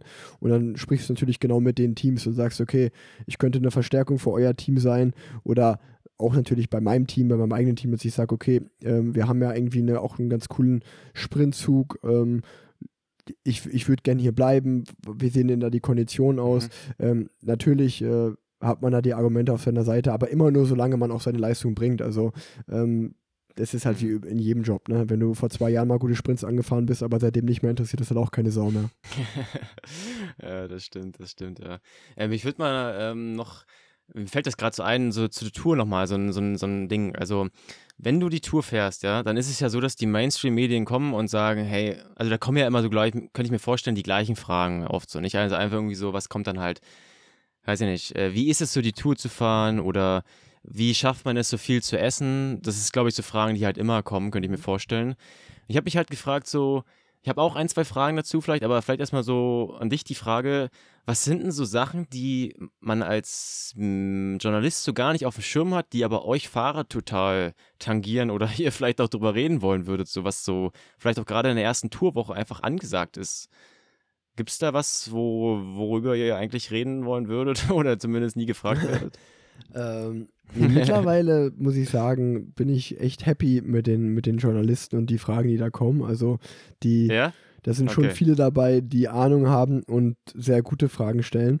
Aber ja, äh, im, im Großen und Ganzen wird, glaube ich, immer noch völlig unterschätzt, wie schwer es überhaupt ist, dieses Rennen bis zum Ende zu fahren und ähm, hm. wie, wie das auch einen wurmt, wenn man zum Beispiel mal eine Etappe nicht schafft, wenn man aussteigen muss, einen Hungerast hat, krank wird. Mhm. Also, das sind ja wirklich drei Wochen höchste Belastung. Und obwohl wir Profis sind und dafür leben und dafür topfit ähm, uns vorbereiten, stehe ich jedes Jahr mhm. bei jeder Grand Tour wieder am Start und denke mir, na, mal schauen, ob ich es dieses Jahr wieder schaffe äh, oder dieses Mal schaffe, die äh, zu Ende zu fahren. Weil, ja, das, da, das, das okay, ist wirklich, äh, ja, ja also am Start von so einer Grand Tour würde ich immer sagen, die Chancen sind 50-50, dass ich das hier zu Ende bringe oder nicht, weil ein schlechter Tag reicht, um nach Hause zu fahren. Und äh, hm. ich habe immer noch, auch nach so vielen Jahren, immer noch einen Mordsrespekt äh, vor, vor den Grand Tours, gerade vor der Tour de France, weil die ist wirklich äh, brutal schwer. Und ich glaube, das wird völlig hm. unterschätzt, so dieses, äh, dass man auch also man ist ja, ich sag mal, wenn man dann als Beispiel Anfahrer Sprinter ist und dann ist eine Bergetappe, dann wird einem ja, wird wird einem ja gar keine Beachtung geschenkt, weil so sportlich gesehen spielst du da keine Rolle auf der Etappe. Aber dass ich mindestens genauso aufgeregt bin vor der Etappe wie der GC-Fahrer, ähm, klar, der, der ist aufgeregt, weil der halt eine gute Leistung bringen will, aber ich bin aufgeregt, weil ich, weil ich einfach in dem Rennen äh. drin bleiben will und ich halt irgendwie weiß, okay, wenn es blöd läuft, bin ich halt nach sechs Kilometern abgehangen und kann die ganze Etappe mit zehn Mann fahren. Ähm, da habe ich eigentlich nicht so Bock drauf. Also es ist wirklich, äh, das ist, glaube ich, in den Köpfen manchmal noch nicht so angekommen, dass wirklich das so brutal schwer ist, obwohl man Profi ist, scheißt man sich wirklich vor vielen Etappen richtig in die Hose und denkt sich, wie soll ich das überhaupt packen? Also, also zumindest ist es bei, zumindest ist, ist, es bei ja, mir auch ja. so, also bei mir noch so und bei vielen anderen auch. Ja. Das, das ist nicht so, das, das ist, ist nicht so, dass man, dass das so Daily Business ist, so ja, okay, jetzt fahre ich hier mal die zwei Pässe und dann ist gut, sondern ich habe da richtig Respekt vor und richtig, bin richtig nervös Krass. und okay. man denkt sich, okay, geil, man, man freut sich wie ein kleines Kind, wenn man es dann wieder geschafft hat, auch wenn man mit einer halben Stunde Verspätung da ankommt. Aber ja, man hat immer wieder vor jeder Bergetappe, denkt man sich, okay, hoffentlich habe ich heute einen guten Tag, dann sollte ich es eigentlich schaffen, aber wenn nicht, ey, dann kann das auch böse ausgehen. Krass, ja. Siehst du, ich hätte, das wäre nämlich auch eine Frage gewesen, so ob das für dich Business as usual ist, weil im Triathlon ist es so, da hast du irgendwie so drei, vier Rennen als Profi und das ist halt wirklich dann, es soll ja auch eine Belohnung sein, auch wenn es natürlich auch, muss da mit deinem Brötchen verdienen, aber Okay, krass, ja. Also, dass du dann noch wirklich auch richtig, ja, wie sagt man, äh, das Feuer ja. im Arsch brennt ja. oder so. ja. Und ähm, wie ist es dann? Also, wenn du dann bei der Tour fährst, sagen wir mal, es steht jetzt eine krasse Bergetappe an und du hast halt wirklich Respekt vor und auch Schiss irgendwie. ist es dann eher so, dass du denkst, im Rennen, sage ich mal jetzt, scheiße, ich schaffe das hier gerade nicht und das ist für dich so ein Ding, was dich wurmt? Oder denkst du dann eher so, scheiße, ich schaffe das nicht und was denken jetzt die anderen so? Wo ist da der Fokus Boah, bei dir? Äh, sowohl als auch. Ähm, also bei mir ist es ja auch schon vorgekommen, dass ich die Tour mal nicht beendet habe. Einmal bin ich in den Bergen nach Hause gefahren, genau aus dem Grund, weil ich nicht gut genug ja. war ähm, oder ja, nicht, nicht den besten Tag hatte. Und ähm, du hast halt immer so deine Referenzpunkte, also dieses bekannte Gruppetto, äh, was es im Radsport gibt. Ja. Also ich weiß natürlich schon vor der Etappe, okay, so das sind meine Pappenheimer, sag ich mal, so die, die, die Sprinter, die Sprinter und ähm, die Fahrer, die sind ungefähr auf meinem Leistungsniveau. Ähm, und wenn ich mhm. bei denen bleiben kann, dann sollte ich eigentlich kein Problem haben. Natürlich beginnt das Kopfkino, wenn du am Berg auf einmal merkst, okay, äh, ich werde langsamer, ich kann nicht mehr. Und genau die Fahrer, wo du im Kopf weißt, bei denen müsste ich bleiben, du kannst halt nicht bei denen bleiben. Dann ähm, bin ich erstmal extrem bei mir, dass ich so natürlich denke, okay, fuck, was ist hier gerade los? Mhm. Ähm, und also für mich ist immer klar, dass ich die, ich versuche immer die Etappe zu beenden. Wenn ich dann aus dem Zeitlimit fliege, fliege ich halt raus, aber äh, aussteigen ist für mich keine Option. Ähm, das heißt, ich will die Etappe mhm. auf jeden Fall beenden. Aber ja, natürlich äh, würde ich lügen, wenn, wenn man dann vielleicht irgendwie alleine abgehangen da hinten rumfährt. Dann denkt man sich natürlich auch, sowohl bei den, Streck bei den Fans am Streckenrand als auch vielleicht bei den Leuten vom Fernseher oder die das Rennen an sich verfolgen, denkt man sich natürlich, okay, was denken die jetzt? Ey, was, was ist denn äh, mit dem Zabel los, dass der jetzt hier da alleine abgegangen ist und die Tour aussteigen muss? Die Gedanken macht man sich natürlich auch. Also da würde ich lügen, wenn mich das nicht beschäftigen würde. Mhm. Mir sind auch, weil ich auch meinte, erst so mit den Fragen, mir sind zwei eingefallen, die ich gerne mal wissen wollen würde, die so als Außenstehender man sich vielleicht manchmal denkt, so wie ist das eigentlich? Und da ist nämlich eine Sache mit diesen, ich habe zum Beispiel von Lude mal gehört, so, da hat er auch mal seine Storys so ausgepackt und dann meinte er so, ja, im ersten, in der ersten Bundesliga oder jetzt in eurer Liga, da fährst du ja so eng beieinander, dass du bist ja wie so ein Spielball eigentlich so, nicht? Du äh, ist halt kein Spielraum. Und da habe ich mir gedacht, so, ist es nicht extrem mental anstrengend, ständig in diesem Pulk drin zu sein, wo du nicht wirklich, du musst ja reagieren eher oder ist es eher so eine Art Gewohnheitssache, dass du dir, dass es mental nicht fordernd ist? Aber ich stelle es mir halt vor, als wenn es extrem anstrengend ist, immer am Pool zu fahren und gar nicht mal jetzt wattmäßig an, das ist ja nicht anstrengend dann, aber ob es dann mental extrem anstrengend ist. Voll. Ähm, es ist sehr, sehr anstrengend, äh, in den heißen Phasen im Pulk zu fahren. Man, man merkt wirklich einen riesen Unterschied, ob es jetzt gerade nervös ist oder ob ne, entspannt gefahren wird. Also, obwohl wir uns natürlich immer im Pulk bewegen, gibt es ich, so würde ich es mal einteilen, man fährt so die Hälfte oder vielleicht zwei Drittel der Zeit sogar wirklich relativ entspannt im Feld, wo es jetzt keine großen Positionskämpfe mhm. gibt, wo sich jeder irgendwie da, wo er aufhält, wo er zufrieden ist. Aber es gibt natürlich dann immer so diese Schlüsselstellen im Rennen, wenn man weiß, okay, da wird es extrem technisch oder da ist der entscheidende Moment, da wird die Attacke kommen und dann baut sich das natürlich auf, irgendwie, dass so 10, 20 Kilometer davor die Positionskämpfe beginnen und dann gibt es halt eben nicht mehr irgendwie diesen 1 Meter links und rechts Platz, den man vielleicht davor noch hatte, wo es entspannt war, wo man mal eben easy nach vorne fahren kann, dann gibt es halt eben keinen Platz mhm. mehr. Das sind dann genau diese berühmten Fernsehbilder, wo halt wirklich Zentimeter an Zentimeter äh, gefahren wird und wie du sagst, wenn man mhm. mitten im Feld ist, reagiert man nur noch. Das ist mental ziemlich anstrengend, weil natürlich 180 Fahrer dasselbe Ziel haben, irgendwie nach vorne zu fahren, noch ja. nach vorne zu kommen im Feld, dann hat man noch meistens den sportlichen Leiter am Ohr, der einem immer wieder dasselbe sagt, so ja, wir müssen jetzt alle vorne fahren, wir müssen jetzt alle vorne fahren. Das sagt dann natürlich aber auch jeder sportliche Leiter im Auto. Und das ist natürlich ganz klar, dass wenn halt dann durch die Schlüsselstelle nur 20 Fahrer passen, die 20 haben es halt dann gut gemacht von der Position und die 100, anderen 160 halt eben nicht. Äh, das ist halt, äh, so ist es halt. Mhm. in gewisser Weise gewöhnt man sich daran, aber ich von mir muss sagen, und ich, das ist bei den meisten Rennfahrern so, ich habe immer wieder, es, es, gibt, es gibt immer wieder so diese Überwindung. So, wenn du merkst, es geht jetzt los, mhm. dann hat man schon so ein Unbehagen im Gefühl, so, oh nee, jetzt muss, das muss ich da mhm. wieder durch, so, oh, jetzt, ist, jetzt geht der Stress wieder los, dass man erstmal eigentlich keinen Bock drauf hat. Und da muss man sich aber mental wirklich überwinden. So, ey, äh, ich muss halt jetzt, so, wenn ich hier irgendwie an dem Rennen teilnehmen will, muss ich da jetzt dran teilnehmen. Und äh, das klappt an den meisten Tagen gut, aber es gibt auch mal Tage, wo man es halt nicht hinkriegt. Und dann ist man halt nicht bereit, diesen Positionskampf zu machen, aber dann hat man leider auch bei dem Rennen dann keine Chance mehr. Ähm, das Einzige, was, äh, womit man sich halt trösten kann, ist, dass man da unter Profis halt fährt. Ne? Also wenn du, du kannst halt davon ausgehen, dass wenn dir vor dir einer bremst oder eine Kurve kommt, es kommt natürlich auch oft einmal zu Stürzen, aber eigentlich sind das alles Profis um dich herum ähm, und dann hat man auch, wenn man Schulter an Schulter fährt, dann ein gewisses Vertrauen, dass die Jungs um einen herum da einen, einen guten Job machen. Und ich glaube, das wäre schon was ganz anderes. Äh, also bei einem, bei Social Group Ride äh, erschre erschrecke ich mich manchmal mehr, weil einfach so bei mir so dieses Urvertrauen in die Fahrer äh, vor mir ist, wo ich dann viel zu nah am. Hinterrad fahre bei dem vor mir und auf einmal bremst der abrupt, wo ich mir denke, warum bremst du jetzt? Hier ist doch gar nichts. Und das ist eigentlich für mich als Profifahrer viel gefährlicher, äh, dass ich den anderen Fahrern um mich herum zu viel, also bei einem Social Ride dann zu viel zutraue. Ja, und zu den Positionskämpfen wäre noch meine zweite Frage. Ich hatte irgendwann mal gehört, äh, bei der Tour, also es ist auch so, so, diese ungeschriebenen Gesetze spielt das so ein bisschen drauf ab, so. Ist es so, dass wenn jetzt ein Team, sag ich mal, ein Underdog-Team, das ist jetzt auf einmal stark so die Saison, darf das dann einfach, sag ich mal, vorfahren in so einem Feld? Darf das seine Position behaupten oder gibt es da irgendwie ungeschriebene Gesetze, dass die großen Teams sagen so, nee, nee, wir sind jetzt hier erstmal am Zug und dann guckt ihr mal, was ihr macht? Ja, voll, also äh, sicherlich ist so die, der, der Rang in der Gesamtwertung, ähm, das wird schon respektiert.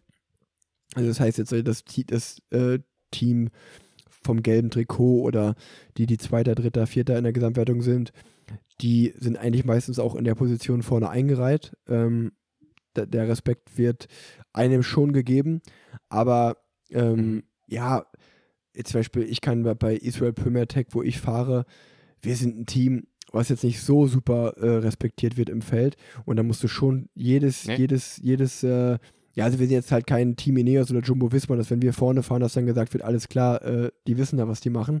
Ähm, und da muss ich sagen, zum Beispiel in den Sprints, du musst dir immer wieder bei jedem Rennen aufs Neue äh, ja, deinen Respekt erkämpfen. Also das kann ich ganz klar sagen, wenn eine Grand Tour losgeht, dann ist wirklich alle starten eigentlich auf demselben Platz bei null und dann werden die, dann wird, sag ich mal, so ein bisschen das Ranking im Feld, das wird halt äh, ausgefahren am Anfang. Und dann nach den ersten drei, vier Tagen mhm. wird dann wird, merkst du schon, okay, werde ich jetzt respektiert hier oder werde ich eben nicht respektiert? Und ähm, das ist ganz sportlich, wird das ausgefahren. Und aber ich sag mal, das ist dann auch nochmal wieder unterschiedlich von einer Flachetappe zu einer Bergetappe, weil zum Beispiel, wenn ich jetzt weiß, dass es eine Bergetappe mhm. ist, dann gehe ich auch nicht so in den Positionskampf, wie ich es natürlich im Sprint mache, weil ich natürlich weiß, okay, sobald wir in dem Berg sind, werde ich eh abgehangen oder spiele keine Rolle. Hm. Und dann ist natürlich, dann bin ich auch ehrlich, dann will ich da den Bergfahrern auch nicht irgendwie auf den Sack gehen, weil die denken sich auch, ey, jetzt, jetzt kämpfst du mit mir um irgendwelche Hinterräder, um dann in zwei Minuten, um in zwei Minuten abgehangen zu sein. Und da, da kenne ich dann auch, da kenne ich dann auch meinen Platz so, ne? Ähm, aber ja, ja dann, wenn halt dann eine Sprintetappe ist, dann ist halt der Spieß umgedreht. Dann ja. ich, sage ich halt auch zu dem Gesamtklassementfahrer oder zu dem Bergfahrer so, Kollege, ähm, jetzt ja. äh, bin ich aber an der Reihe. ja, und was halt auch mal, glaube ich, richtig spannend wäre, auch nochmal so ein bisschen aus deiner Sicht zu hören. Jetzt sagst du ja, du bist ja auch irgendwo Markenbotschafter, finde ich zumindest so, für deinen Radsport für den Rennradsport auch in Deutschland, aber auch eben Kritiker. So, das finden, das glaube ich, das mögen auch irgendwie viele, dieses Authentische, dass du halt auch wirklich mal sagst, was irgendwie nicht so, ja, was halt vielleicht nicht so richtig läuft. Was mich zum Beispiel auch irgendwie immer stört, ist zum Beispiel, wenn man jetzt so ein Rennen guckt, ja, und dann weiß man eigentlich schon, es ist diese Absprache mit dem Teamfunk, äh, der fahren jetzt die Ausreißer los und alle Beteiligten, glaube ich, wissen schon, die werden eh eingeholt aufgrund des Teamfunks und dann werden Sachen, äh, kannst ja alles berechnen. Und da denke ich mir so, wie langweilig wäre das dann im Fußball, wenn man wüsste, das Underdog-Team ist jetzt 2-0 vorne, verliert aber 3-2 oder der beste Schwimmer im Triathlon wird eh noch eingeholt. Das ist halt logisch so. Und da denke ich mir so, müsste doch eigentlich im Radsport dann was mal was dagegen tun, so nicht? Also mir ist schon klar, was dahinter alles steckt, so nicht? Da kann man jetzt nicht einfach sagen, wir könnten den Teampunkt rausmachen, dann aber Du weißt schon, was ich sagen will, so nicht? Dass es einfach auch so aus, aus bekannt, also aus Zuschauersicht eigentlich ziemlich langweilig dann ist. Ja, äh, das sind ja auch Punk Punkte, die, die ich ja auch schon angesprochen habe. Also äh, der Teamfunk ist ja so bei den meisten Fahrern wie so ein zweites Gehirn einfach. Ähm, der sportliche Leiter, der mhm. dir genau die Sachen sagt. Und das begünstigt natürlich alle Rennfahrer, die vielleicht jetzt nicht den besten Taktiksinn haben, weil die dann dadurch das gar nicht so brauchen, weil die halt einen sportlichen Leiter haben. Aber Rennfahrer, die einen gewissen Renninstinkt haben, ähm, den, für die ist es natürlich ein Nachteil, dass es einen dauernden mhm. Fluss an Informationen gibt und dass es natürlich dadurch berechenbar wird ähm, und vor allen Dingen auch zu berechnen, wie du sagst. Ähm, ja, also ich, ich spreche mich immer wieder dafür aus. Es gibt ja, wird ja auch Optionen geben, dass man mal probiert, dass vielleicht nur, wenn man jetzt mit acht Fahrern da fährt, dass vielleicht nur zwei von den acht Fahrern einen Teamfunk haben. Ähm, und mhm. ich, ich wäre großer Fan davon, dass äh, im Radsport äh, Teamfunk und auch vielleicht ein Wattmessgerät im Wettkampf, also im Training natürlich, äh, da, man soll damit trainieren, dafür ist es da. Aber ja, wenn man halt schon so also es ist ja einfach so, wenn jetzt ein Bergfahrer in den Berg reinfährt und er hat sein Wattmessgerät da, dann weiß er natürlich auch ganz genau, was ist meine 20 Minuten Leistung, was ist meine 30 Minuten Leistung, wie, wie viel kann ich über eine Stunde fahren. Dann hat er natürlich einen Richtwert, an dem er sich orientieren kann. Was halt nicht passieren wird, ist, dass er in den ersten fünf Minuten so überpaced, dass er komplett in die Luft fliegt dann. Aber genau sowas wird halt passieren, mhm. wenn vielleicht kein Wattmessgerät da ist, weil du halt dann einfach nach Gefühl fährst. Also wär, da wären, das wären, es wären schon, äh, es wäre schon möglich im Radsport Dinge zu verändern, um das Ganze vielleicht wieder spannender und vielleicht auch ein bisschen menschlicher zu machen, weil ich glaube, der Radsport, dem wird es gut tun, wenn dem ein, bei dem einen oder anderen Rennen mehr Überraschungen passieren würden, wenn mehr Fluchtgruppen durchkommen. Ähm, ja, und wenn halt auch einfach Fehler passieren. Ne? Also ich glaube, Fehler, also in dem Sinne, dass man sich halt verkalkuliert, dass man, ähm, das, ja. das wäre ja schon spannend. Aber ist es realistisch? Also ich glaube nicht. nicht ich glaube ich glaub, ich glaub, ich glaub's ehrlicherweise nicht. Ähm, aber ähm, ja, man weiß nie. Äh, die, die UCI ist jetzt ja auch nicht dafür bekannt, äh, dass die dass die jetzt die, die schlauesten Entscheidungen trifft oder auch die im Sinne, im Sinne des mhm. Sports manchmal. Also, ähm, ja. Es, mhm. es wäre es wär schön, die Hoffnung, die, ja. die Hoffnung stirbt zuletzt, aber wie, wie ja. wirklich die Chancen dafür stehen, kann ich wirklich schwer sagen. Hm. Jetzt mal abgesehen von dem Tourfunk und Wattmesser, hatte ich mir so gesagt, so wenn du jetzt doch dann so eine, oder ihr Fahrer, ihr habt ja auch eine Vereinigung, Gewerkschaft, so eine Audienz bei der UCI hättet, so, was würdet ihr dann fordern? Oder was fordert ihr vielleicht auch, was gar nicht so in der in dem Mainstream so vielleicht publik ist?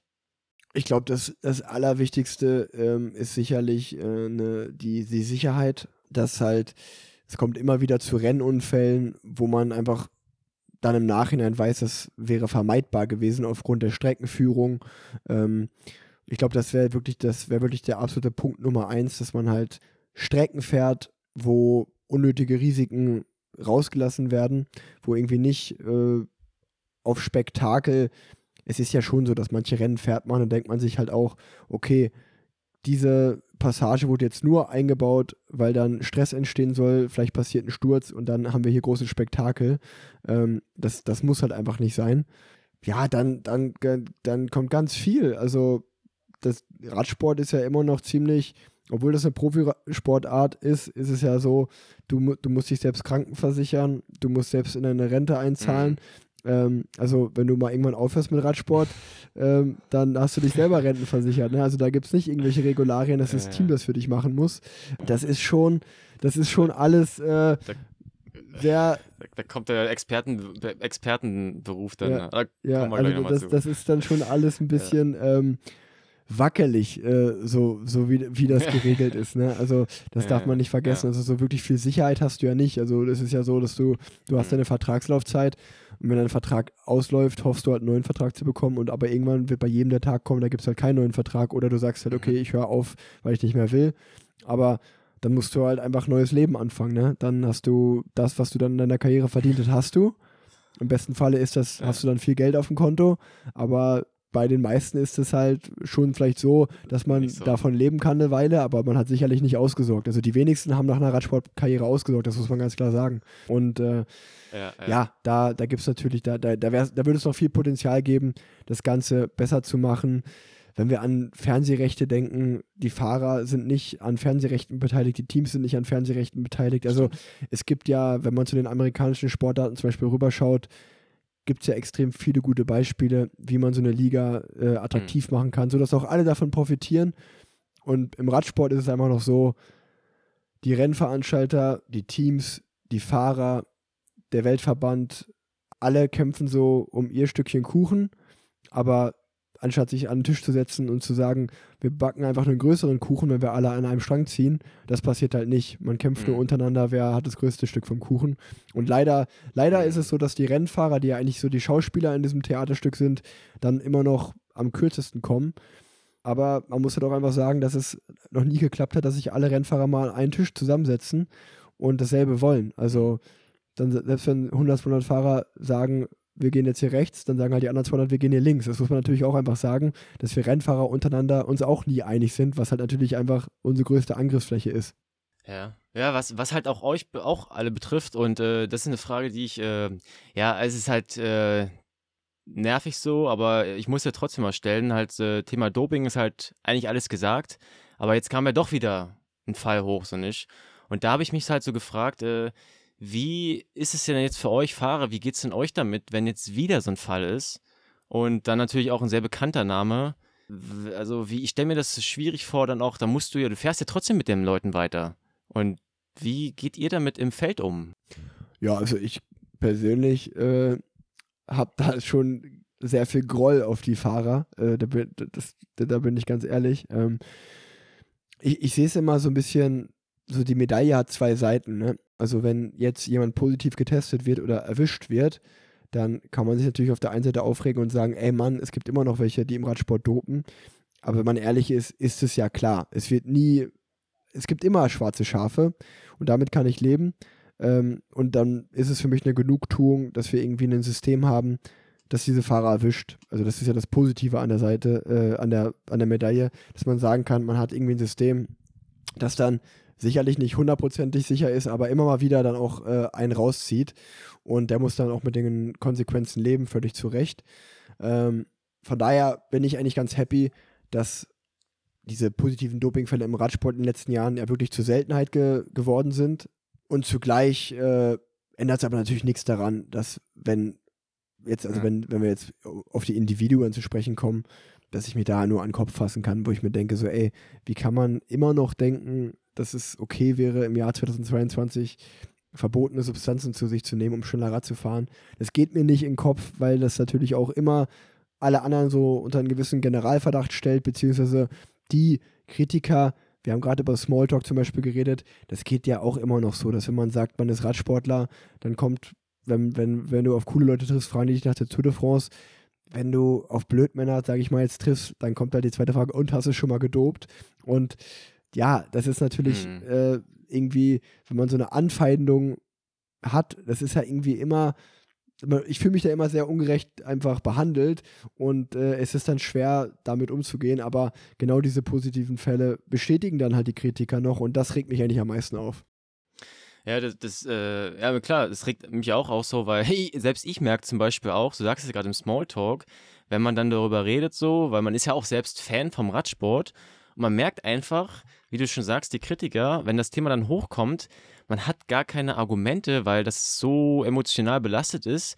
Also ich sehe es ja selber in meinem Bekanntenkreis, also man braucht gar nicht darüber reden, weil es wird eh abgestempelt und so eine Fälle machen das so schwierig, darüber zu reden, weil für die ist dann halt alles klar, so ja. nicht. Das ist nur so eine Sache, was mir auch privat ja. aufgefallen ist, leider halt, das, äh, das dann das ja. verstärkt. Du, du, du kannst nicht, wie du sagst, du kannst halt nicht mehr als die Wahrheit sagen, du kannst halt nicht sagen, also ich habe noch nie gedopt und ich habe damit auch nichts zu tun. Ähm, weil das wäre halt genau die Antwort, die auch jemand geben würde, der dopt, weil der sagt natürlich nicht, ja klar, ich dope, unter uns, unter uns hier, ich kann es dir ja sagen, klar, ich nehme was, weißt du, also mhm. das passiert ja nicht. Das heißt, du, die Leute, die, die dir nicht glauben, die glauben dir sowieso nicht, da kannst du halt nichts dran machen. Du bist immer so ein bisschen in so einer Verliererposition in so einem Smalltalk-Gespräch, aber da muss man, glaube ich, einfach auch drüber stehen und sagen, hey, äh, ich weiß, ich kenne für mich persönlich die Wahrheit ähm, und damit, damit muss man leben. Wenn wir jetzt noch beim Smalltalk-Thema bleiben, ich habe ja vorhin äh, schon mal angekündigt, was ist denn so, wenn du jetzt auf einer Party bist äh, und die Leute erfahren, dass du Radsport machst? Äh, Gibt es da so eine Anekdote, die du immer gerne raushaust oder halt an, als erstes dran denken musst? Ja, ich habe äh, länger überlegt, welche Radsport, Radsport-Anekdote äh, ich erzähle auf einer Party. Ähm, da gibt es tatsächlich, also es gibt jetzt, ich muss ehrlich sagen, es gibt nicht so diese eine ähm, Story, die ich da raushaue. Genau, also das ist dann immer spontan, wenn man irgendwie gerade gerade äh, drauf zu sprechen kommt. Also ich kann jetzt für, für den Podcast, äh, kann ich sagen, das ist mir Das ist einfach äh, der Situation gerade geschuldet, dass ich morgen nach Italien äh, fliege zu den Rennen. Und da gibt es eigentlich eine ganz witzige Story, weil das letzte Mal, dass ich in, im September in Italien Rennen gefahren bin, ähm, ich hatte es dir im Vorgespräch schon mal gesagt, äh, es gibt sozusagen diese, man sagt sagte so scherzhaft, die Septemberitis zu. Also einfach die, die Krankheit, dass man dann halt am Ende der Saison jetzt vielleicht nicht mehr die größte Motivation hat, aus Rad zu steigen, wenn man schon viele Renntage in den Beinen hat oder schon sehr viel trainiert hat. Und da gibt es einfach die witzige Anekdote, dass wir genauso bei diesen italienischen Herbstklassikern bin ich mal mit Jampi Drucker und Markus Burka zusammen, ähm, sind wir halt, wie man halt immer so am Ruhetag zwischen den Rennen, fährt man ja, äh, irgendwo hin, trinkt einen Kaffee und dann fährt man wieder zurück, um den Tag irgendwie äh, rumzubekommen. Und wir sind damals halt eine Stunde nach Varese gefahren, haben uns da hingesetzt, haben Kaffee getrunken und äh, wir waren aber relativ lange da, glaube eine Woche oder so. Und das war schon unser zweiter, dritter Coffee White so zwischen den Rennen. Und diesmal, und an dem Tag ist es halt nicht bei einem Kaffee geblieben, sondern ich weiß gar nicht mehr, wer den Vorschlag gemacht hat, aber gesagt hat, ja, eigentlich können wir ja auch hier Mittag essen.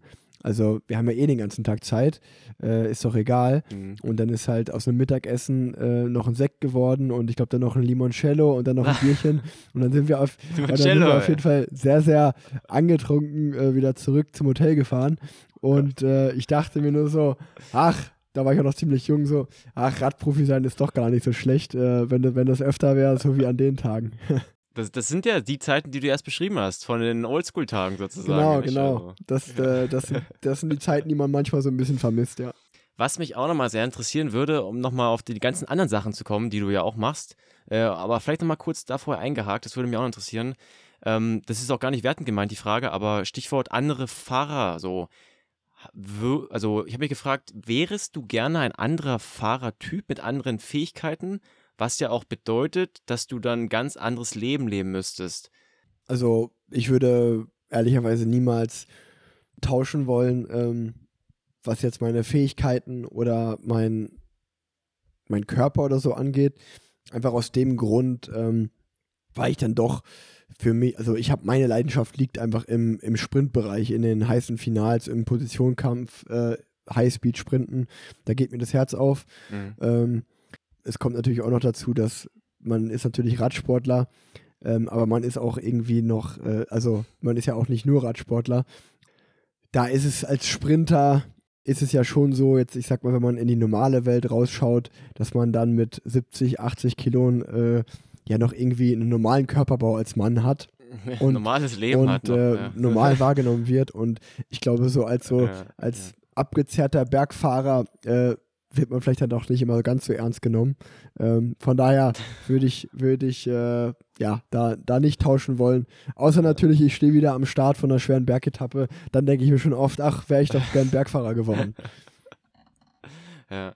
Aber dann könntest du halt auch äh, nicht die ganzen anderen Sachen machen, die du ja auch machst und äh, wahrscheinlich da auch so deine Passion mit der Zeit, glaube ich, erst gefunden hast, nicht? Also gerade so dieses ja, Content Creator Dasein. Äh, ich habe mich auch gefragt, so auch vielleicht auch durch die ganzen Kontakte, die man halt auch hat und die Leute kennenlernt, dass man dann auch erst das, also so habe ich es für mich auch gelernt oder mitbekommen, so erst, ich habe irgendwie erst gebloggt, dann getextet, YouTube, dann jetzt mache ich Podcasting. Man lernt es erst mit der Zeit kennen, auch mit den Leuten, die man kennenlernt, so. Und dass das dann wahrscheinlich auch man im Nachhinein dachte, oh, das passt eigentlich ganz gut mit dem Job, den ich jetzt habe, so dass ich dann auch die Zeit habe, eben das alles machen zu können. Ich habe es ja aufgezählt, Podcast, ihr habt den Radclub mit Raw. Äh, das würde ja auch jetzt nicht möglich sein, wenn man jetzt, sag ich mal, GC-Fahrer wäre und da hat man doch noch wahrscheinlich andere Verpflichtungen. Ganz genau. Und äh, da, das hat sich auch einfach alles so ergeben. Ich glaube auch, all das, was ich mache, äh, muss man ganz klar sagen, das wäre auch nur in wenigen Teams in der, in der World Tour möglich. Also bei den, bei den meisten mhm. Teams hast du, glaube ich, schon eine sehr, sehr strenge, ähm, ja, eine strenge Hand, was du noch privat so neben den an Projekten, neben dem Profiradsport machen darfst. Ähm, da wird, glaube ich, einfach auch ganz viel, ganz klar Nein zugesagt, äh, sei es ein eigener Podcast, was auch immer. Da habe ich dann schon auch Glück, dass ich da immer in Teams gefahren bin, die das ganz cool fanden, wenn man äh, nebenbei vielleicht was macht. Ähm, von anderen Teams bekommt man da mhm. ganz klar einen Maulkorb aufgesetzt und da wird gesagt, äh, du bist Radsportler und nichts anderes. Ähm, das ist auch einfach, aber auch noch im Radsport, es ist so sehr, wie das vielleicht in der Bubble außerhalb gefeiert wird, so ein bisschen, oder viele das mögen, oder vielleicht auch gerade deswegen mögen, weil es mhm. zu wenig machen, so wird es intern auch noch sehr kritisch beäugt. Das muss man ganz klar sagen. Ne? Also, ähm, dass, mhm. dass ich den Podcast mache, dass ich viel auf Instagram poste, ähm, das wird von vielen. Kommen dann so die flapsigen ja, Kommentare? Von, ja, aber auch einfach von vielen ja. Teammanagern oder, äh, oder einfach in der Radsportszene, die ja auch noch sehr konservativ ist. Ähm, ja, wird da, herrscht da ganz klar die Meinung vor, so ja, der soll einfach äh, soll einfach Rad fahren und nicht so viel Quatsch nebenbei machen. Ähm, das, das, das muss ich mir noch ganz oft anhören und da kann ich immer nur sagen, für mich ist das, was ich nebenbei mache, ähm, natürlich irgendwo auch die Karriere nach der Karriere, die man sich vielleicht schon mal so ein bisschen aufbaut, aber vor allen Dingen, und das in erster Linie, ist es für mich ein Ausgleich. Weil wenn ich nur trainieren würde und ich würde mich nur über das Radfahren definieren, was ich eine Zeit lang getan habe, dann würde es mir nicht gut gehen, weil mich das einfach nicht, das füllt mich in dem Sinne nicht so aus, dass ich sage, ja, das reicht. Also man hat wirklich, ich habe immer noch dann viel Zeit gehabt nach meinen Trainingseinheiten und die kann ich halt irgendwie besser nutzen, als einfach im Bett rumzuliegen, meine Beine hochzulegen und Netflix zu gucken. Ähm, ja. Das muss ich ganz klar so sagen. Und ähm, ja, da äh, bin, ich, bin ich froh, dass das so ist, wie, wie es ist. Und äh, aber wie du sagst, bei mir hat sich das auch einfach alles entwickelt. Ne? Ich habe auch mal irgendwann mit einem mit einem YouTube-Vlog angefangen. Ähm, das habe ich schnell gemerkt, dass das nicht meins ist. Und ähm, bin dann irgendwie, das kam ja da auch, muss man ja ehrlicherweise sagen, über den Besenwagen-Podcast, bei dem ich öfter zu Gast war und dann gemerkt habe, ah, irgendwie macht mir das Spaß, einfach so zu quatschen und äh, mal nicht zu ernst. Und mhm. man hat irgendwie auch so den Raum von einer Stunde, eineinhalb Stunden, um Dinge auch mal ausführlicher zu besprechen. Und ähm, ich habe zu vielen Dingen eine Meinung und gerade im Radsport, wo es mir oft an den spannenden Charakteren fehlt, habe ich mir gedacht, ey, ich habe doch nichts zu verlieren, ich kann auch meine Meinung ruhig sagen, ähm, weil mir, mir hat es immer so ein bisschen gefehlt an Personen, die da klare Kante zeigen. Und ähm, ja, so kam es irgendwann zum Podcast und ich habe auch gemerkt, dass ich bei Instagram gerne einfach irgendwie so mein Leben teile, was ich als Radprofi führe. Und ich muss immer noch sagen, mhm ich bekomme immer ab und an immer mal wieder Nachrichten, wo sich Leute irgendwie so bedanken, wo sie sagen, ey, wegen dir habe ich mir jetzt ein Rad gekauft oder ich habe ewig mein Rad aus dem Keller mal wieder geholt, ich bin Rad gefahren. Du hast mir so dieses Glück vom, vom reinen Radfahren vermittelt und ich mache das jetzt wieder. dann denke ich mir immer nur so, okay, ey, ja. wie schön ist das irgendwie, dass ich da Menschen irgendwie auf die Art und Weise erreichen konnte und darauf konzentriere ich mich. Also das ist das, was für mich zählt und die kritischen Stimmen, die, die sollen ruhig reden, das interessiert mich dann nicht wirklich. Ja, äh, und dann, also ich habe ja auch, wie gesagt, in, in, die eine oder andere Folge zur Vorbereitung auch nochmal reingehört, unter anderem auch die mit Florian Naas, äh, wo du ja auch meintest, das ist so einer der ja wahrscheinlich äh, nachhallendsten Folgen vielleicht auch für dich war oder einfach eine sehr, sehr schöne Folge. Und da ist mir so aufgefallen, ich habe so ein bisschen so zugehört, so wie du die Fragen stellst. Und fand ich ganz interessant. Äh, da ging es ja auch viel so um dieses Dasein des Experten im Radsport. Und da habe ich mich so gefragt, so eigentlich ist ja der Traum, sagen wir mal so, schon ein bisschen auch in Erfüllung gegangen, oder? Jetzt äh, im Juli, so dieses äh, Teilzeit-Experten da, dann würde ich es jetzt mal formulieren. So, wie, wie kam es denn dazu und wie war das für dich? Das, das kam witzigerweise letztes Jahr bei der Deutschlandtour, die ich mitgefahren bin. Da bin ich aber leider auf der zweiten Etappe gestürzt, musste aussteigen äh, mit einer Handverletzung. Und dann kam ein, einfach äh, von, von, der, von der Gabi, die bei der ARD äh, ja, ich sag mal, ich weiß nicht, ob die die Intendantin ist, was Radsport angeht, aber kam die nette Anfrage, hey, willst du nicht vielleicht äh, die vierte Etappe, den Schlusstag mit kommentieren und einfach so das als Expertending mal ausprobieren? Und das habe ich gemacht. Und ich glaube, das war ein ganz schöner Erfolg. Also sowohl wie das draußen angekommen ist, als auch bei mir persönlich ähm, war das richtig cool. Vor allen Dingen auch mit Lea Wagner, mit einer richtig coolen Moderatorin. Ähm, ich, ich glaube, mhm das muss man auch ja einfach mal ehrlicherweise sagen, so, das, das tut auch dem Radsport oder dem Fernsehen gut, dass da eine junge Moderatorin steht, weißt du, die das äh, Ganze auch, ähm, ja, ja äh, das, das fand ich einfach gut.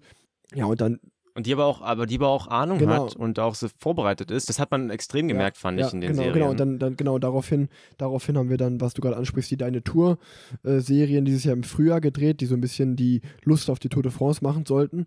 Und weil dann klar war, dass ich den Giro fahre und nicht die Tour, ähm, ja, kam die Anfrage, ob ich nicht äh, die ersten zwei Tage in Dänemark äh, als Experte dabei sein will.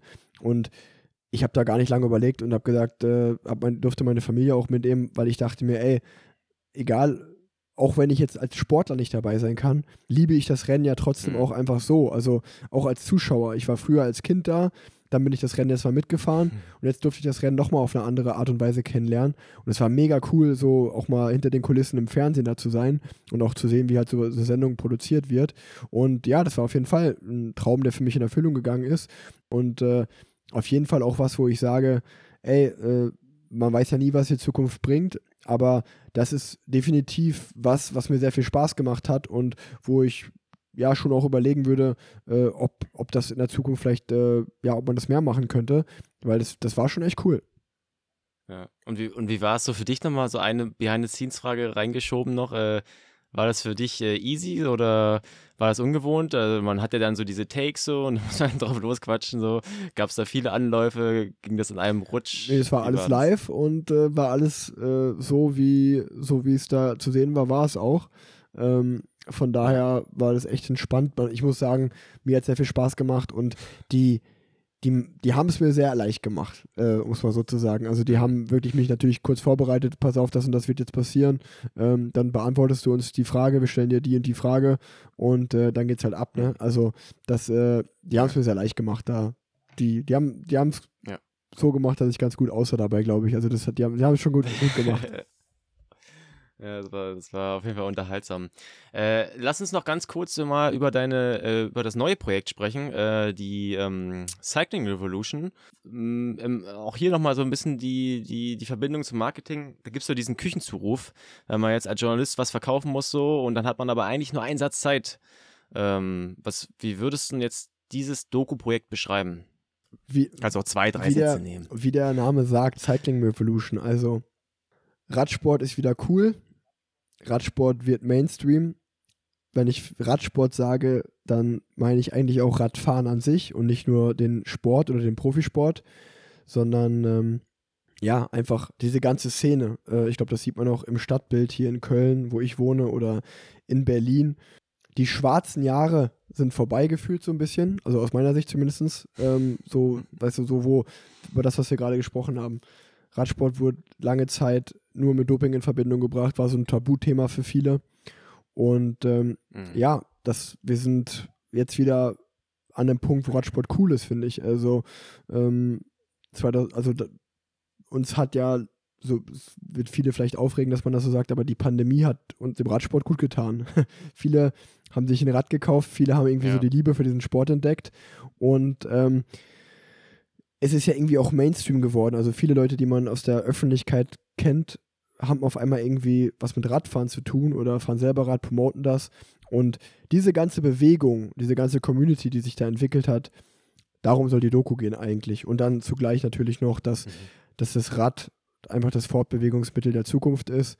Und ähm, wenn man jetzt so einfach in die Städte schaut ähm, und auch ein bisschen an die Klimapolitik denkt, ähm, ja, glaube ich, hat das Rad viele gute Argumente, ähm, das Fortbewegungsmittel der Zukunft zu sein. Und ähm, ich würde so ein bisschen durch die Doku führen, wie ähm, einfach so der Ist-Stand, wo, wo Radfahren gerade ist in der, in der Gesellschaft, wo Radfahren gerade angekommen ist und dass es aus meinem Gefühl sehr positiv und sehr cool wahrgenommen wird. Mhm.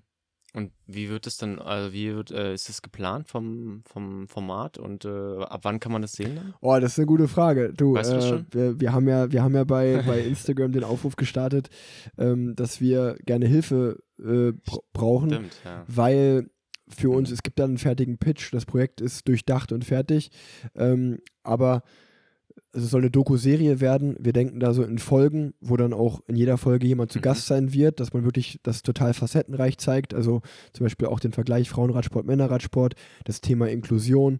Ähm, ja, natürlich soll auch Profiradsport an sich darin vorkommen, aber auch das, was ich gerade gesagt Mhm. habe, einfach so dieses Lifestyleige vom Radsport, dass es wieder cool ist, dass es Mainstream wird. Ähm, und ähm, vielleicht wird auch mein Papa in der, in, der, in der Doku mal eine Rolle spielen. Also ich glaube, wir haben da schon ganz coole Asse äh, im Ärmel. Und also ich habe auch einfach das Gefühl, dass es die Szene, die Radszene an sich hat es verdient, eine coole Doku zu bekommen oder eine coole Doku-Serie. Und äh, darum soll es gehen. Ähm, aber ja, äh, für uns ist wirklich, wir machen das nicht, um damit Geld zu verdienen oder weil ich mir da irgendwie eine riesen Gage einstecken will. Darum geht es gar nicht.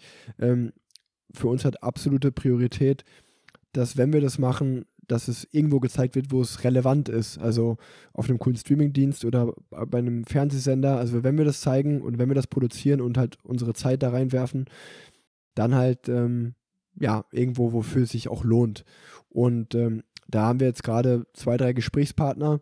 Falls jetzt jemand hört jetzt gerade und er denkt sich, warum ich habe da Kontakte oder warum soll das nicht auf meinem Streamingdienst oder auf meinem Fernsehsender laufen, könnt ihr euch gerne melden. Ähm, weil äh, das hat uns für, für, uns eigentlich oberste Priorität, dass es irgendwo gezeigt wird, wo es gesehen wird, wo es relevant ist, weil ähm, ja, darum geht es uns gerade. Aber da kann ich dir so sagen, wie es ist. Mhm. Äh, da ist bis jetzt nichts unterschrieben und Stand jetzt wissen wir nicht, ob diese Doku jemals produziert wird oder nicht. Ja, also ja, okay. Es ist ja, du hast ja auch die, die Doku von Ruben, äh, kennst du ja auch, ein neues Kapitel. Auch krasse Abrufzahlen, nicht? Wäre natürlich auch eine Notlösung, nicht, das erstmal darüber zu, zu machen. Ähm, ja, aber gut. Du sagst, ihr seid in Gesprächen und da muss man mal gucken. Ja, ähm, na klar, aber also ich sag mal, das ist ja so ein Ding, ich habe schon den Anspruch, wenn ich sowas mache, dann soll das schon irgendwie auch cool sein. Und ähm, ich habe ja mit den El Flamengo-Jungs da einfach auch ein Team, die das, glaube ich, ja, die haben einen richtig coolen Style, wie die Sachen filmen. Das sieht schon richtig gut aus. Mhm. Aber ähm, so gern, so gern wie wir das zeigen wollen, die Realität ist ja, dass die Jungs, wenn die da, wenn die mit mir eine Doku drehen, die müssen ja auch irgendwie bezahlt werden. Ähm, wir nehmen dann, also die, die, du, ich kann ja schlecht zu denen sagen, so, wir machen jetzt 30 Drehtage und vielleicht dann, und dann zeigen wir es auf YouTube. Ähm, das, also ja, dann gucken wir mal, was an Werbeeinnahmen genau, reinkommt. also da, da, so ist ja. es ja auch. Das heißt, äh, wir denken da schon irgendwie, dass, es, dass wir das natürlich vor, äh, dass wir es nicht vorproduzieren, dass wir natürlich, wir fangen mit der Produktion an und wissen schon, okay, äh, das und das soll dann, genau, das, das soll bei rauskommen. Ja. Das Finanzielle ist, wie gesagt, das eine. Für uns ist noch viel wichtiger, dass es Relevanz hat, weil da sind wir an dem Punkt, wenn wir jetzt sagen, wir drehen im Jahr 2023 oder ab Herbst jetzt diesen Jahres, wir machen da 20, 30 Drehtage und machen da äh, eine coole Produktion. Das ist natürlich auch einfach viel Zeit, auch wieder Zeit, wo ich von meiner Familie weg bin. Und ganz böse gesagt, das mache ich dann nicht, um es auf Vimeo oder YouTube zu zeigen, sondern ähm, das würde ich mir schon wünschen, dass es dann irgendwo gezeigt wird, wo man halt auch, also die Razzien eine Doku verdient und die werden sich das sicherlich anschauen, aber wir machen das natürlich auch mit dem Ziel, dass wir noch mehr mit dem Virus Radfahren äh, infizieren, dass die, dass wir, dass halt noch viel mehr Leute dafür eine Akzeptanz entwickeln und vielleicht, dass, dass man vielleicht nicht mehr so oft auf dem Rad äh, auf der Landstraße angehubt wird, sondern dass die Leute sich denken, guck mal, die machen es richtig, die fahren Rad und äh, vielleicht sollte ich mir auch ein Rad kaufen und nicht mit meinem Auto hier irgendwelche Radfahrer anhuben. Ja, ja. Ähm, ja, ich, ich habe noch eine, eine Sache, würde mich nochmal interessieren, äh, weil es mich persönlich auch irgendwie gerade ein bisschen äh, äh, so, eine, so eine Sache ist. Und zwar, ähm, dann kommen wir nämlich zu der Überraschung, ja. die ich ja schon dreimal angekündigt habe. äh, wie, jetzt hast du ja auch schon gesagt, man hat halt nicht genug Zeit, man überall, man will überall dabei sein. Jetzt machst du ja dann auch noch die Doku so, aber irgendwie hat ja der Tag auch nur 24 Stunden. Und äh, ist das auch ein Thema so bei dir oder so bei euch? Dann ist ja auch jetzt Familie. Man, ja, dann ist man irgendwie noch Social Media, kommt auch noch dazu. Und du hast ja auch mal gesagt, so dieses FOMO-Ding ist auch so ein bisschen bei dir drin. Ähm, ist das so ein Thema, was dich gerade, also ich, wenn ich, als ich so 28 Jahr, Jahre alt war, so, ist zum Glück noch nicht so lange her, da hatte ich auch so stark dieses Thema so, ah, irgendwie rennt mir die Zeit weg, ich habe nicht genug Zeit für alles. Ist es auch so eine Sache, die, die dich beschäftigt oder kriegst du das alles richtig gut unter einen Hut? An manchen Tagen so, an manchen anders. Also ich habe schon auch generell das Gefühl, dass, also ich, ich bin schon jemand, ich mag es, wenn viel los ist. Äh, da, da bin ich ehrlich, ich kann mhm. schon eher wenig damit anfangen, wenn ich jetzt gar keine Termine habe oder gar nichts los ist, dann habe ich schon auch irgendwie das Gefühl, ähm, okay, wie langweilig ist mein Leben gerade so. Also ich mag es schon, wenn ein bisschen Trubel ist, ja. äh, da bin ich ehrlich. Ja, aber ansonsten, äh, ich kann sagen, bei, bei, mir hat Priorität natürlich immer erstmal mein Training. Das ist mein noch, das ist halt mein Job, dass ich äh, Radprofi bin. Und das kommt auch immer als erstes. Also als erstes wird immer erstmal trainiert. Und dann an den mhm. Trainingsplan hinten an, je nachdem, wie viel Training ich pro Tag habe, ähm, plane ich natürlich ähm, dann, okay, nehme ich nochmal einen Podcast auf, mache ich nochmal dies, mache ich nochmal das. Social Media geht mit tatsächlich sehr leicht von der Hand, weil da, ich, ich plane da nichts. Also ich habe da jetzt keinen irgendwie mhm. Plan, mhm. dass ich jetzt das, das, das, an dem Tag das poste und dann das. Das passiert halt einfach, je nachdem, was passiert. Ich glaube, das ist auch einfach am authentischsten, als wenn du da irgendwie ewig irgendwelche Posts planst. Und ähm, ja, tatsächlich ist es halt dann noch der Podcast und äh, vor allen Dingen auch War. Und das stelle ich aber hinten ans Training an und an die Wettkämpfe an. Und wenn ich dafür Zeit habe, dann investiere ich halt da Zeit noch rein. Mal ist es mehr, mal ist es weniger. Aber ich musste auch lernen, mal oft Nein zu sagen zu Dingen, wo ich sage, okay, das wächst mir dann über den Kopf. Ähm, ja, von daher habe ich, glaube ich, das Gefühl, dass ich das noch ganz gut unter einen Hut bekomme. Ähm, ja, aber ja. wenn du vielleicht, wenn, wenn du vielleicht meine Frau fragst, wird die dir was anderes sagen. Das, das wollte ich gerade fragen, nämlich ob alle auch mitspielen dann. Das ist, das ist, ja auch immer so eine Sache. Ja, nee, nee, also ja, ich, ich krieg manchmal auch einen auf den Deckel und dann trete ich wieder ein bisschen kürzer. Also das, äh, das äh, passiert natürlich auch. Ja, ja, ja. Ähm, na gut, äh, ich würde sagen, äh, ich schieße jetzt mal hier los und zwar, ich teile mal meinen Bildschirm, äh, um kurz noch äh, vorab zu, zu schießen. Eigentlich war es was live geplantes.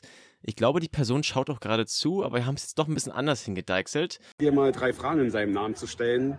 Die Fragen sind ursprünglich von den Matze Hirschler. Ich denke, du kennst ihn. Und ähm, da hat der Sören mich gebeten, mich zu überraschen und einfach mal dir die Fragen zu stellen. Und weil ich ja weiß, dass ich mir Fragen einfallen lasse bzw. aussuche, wo ich weiß, dass du total ehrlich und authentisch antwortest, weil nur so kenne ich dich. Und dementsprechend würde ich jetzt einfach mal beginnen. Und es geht natürlich einmal um die Vergangenheit, Gegenwart und auch die Zukunft. Die Vergangenheit, die Frage bezieht sich gar nicht mehr nur so auf die Vergangenheit, sogar auch auf das Heute. Ähm, hört sich kurios an, ist aber ganz einfach. Und ich denke, die Zuhörerinnen und Zuhörer würde es einfach mal interessieren, woran erkenne ich heute noch das Kind in dir? Ich könnte die Antworten pauschal rausrasseln, aber die Leute wollen es von dir hören. Also, woran erkenne ich heute das Kind in dir? So, hier stoppe ich mal an der Stelle. Boah. Wer, ja, wen haben wir da, wen haben wir da gerade gesehen? Achso, ja, äh, na klar, äh, Penny, äh, bei, Oder ja, gehört, genau, gehört, muss man Freund von mir, den Michael, äh, der auch schon, ich glaube, in drei Folgen Plan Z zu Gast war und äh, in ja, Berlin stimmt. wohnt und äh, ja, über die Jahre ein sehr, sehr guter Freund von mir und meiner Familie auch vor allen Dingen geworden ist. Und ähm, ja, woran, woran erkennt man äh, das Kind in mir? Ich glaube, ich bin, ich bin immer noch äh, der gleiche, auch wenn ich jetzt vielleicht ein bisschen verantwortungsvoller bin, bin ich im Endeffekt immer noch der gleiche schadenfrohe Typ, der, äh, okay. si der sich gerne mal über andere auch kaputt lacht oder sich für keinen, also der, ja. Also nie, nie um über jemanden zu lachen, sondern immer meistens halt äh, zusammen mit dem, ähm, der sich selber nicht zu ernst nimmt aber ja, der schon auch gerne mal einfach einen provokanten Spruch raushaut ähm, und äh, mal schaut, wie das so ankommt. Und ähm, ja, also ich nehme mich nicht zu ernst und das erwarte ich auch von meinem Gegenüber. Ähm, dass, wenn ich merke, dass sich jemand sehr ernst nimmt, dann hat das, glaube ich, schon, dann hat das mit mir nicht so leicht, weil dann kann ich den, glaube ich, schon ziemlich äh, auf die Palme bringen. Das trifft wahrscheinlich dann auch auf die Young Guns zu, auf die, dass man auch, äh, die man, mal einen schnellen Spruch äh, gedrückt bekommen. Auf jeden dann. Fall. Aber die sind auch ganz ja. gut im Zurückschießen. Okay, mach, und das, das, genau das macht es ja auch aus. Ah, das genau gut. das macht es ja auch aus. Das macht es aus, ja. Ja, ja. Ähm, na gut, okay, also machen wir mal weiter.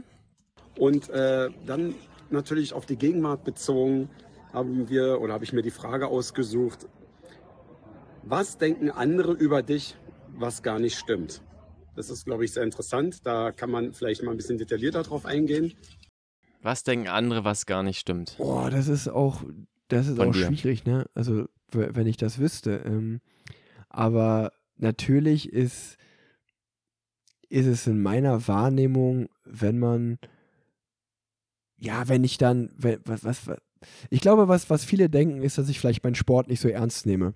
Ähm, ich glaube, das trifft es am meisten. Mhm. Genau, was wir gerade besprochen haben. Also, genau weil ich irgendwie War oder einen Podcast mache, die ganzen Dinge nebenbei. Ich glaube, dass viele einfach, ja, so ein bisschen so, ja, der ist ja Podcaster, der ist Influencer, der ist alles außer Radprofi. Ähm, ich glaube, mhm. das ist so ein Vorwurf, den, der leicht und schnell kommt. Ich glaube aber, das stimmt wirklich nicht. Also wenn man mit mir mal eine Zeit lang verbringen würde, dann wird man, glaube ich, schon sehen, dass äh, ich meinen Radsport sehr ernst nehme, meine Leistungen sehr kritisch beachte, ähm, ich glaube auch ich mein größter Kritiker selber bin, wenn ich nicht mit mir zufrieden bin ähm, oder weiß, ich bin nicht fit oder ich habe ein Kilo zu viel, äh, was auch immer, da beschönige ich nichts, das weiß ich, das weiß ich immer am allerbesten selber. Da gehe ich auch hart mit mir ins Gericht und ähm, also ich, ich glaube, der eine oder andere wird sich wundern, wie diszipliniert ich bin, wie, wie viel ich trainiere, wenn man so, ich teile ja auch manchmal so meine Zahlen, was dann so zusammenkommt.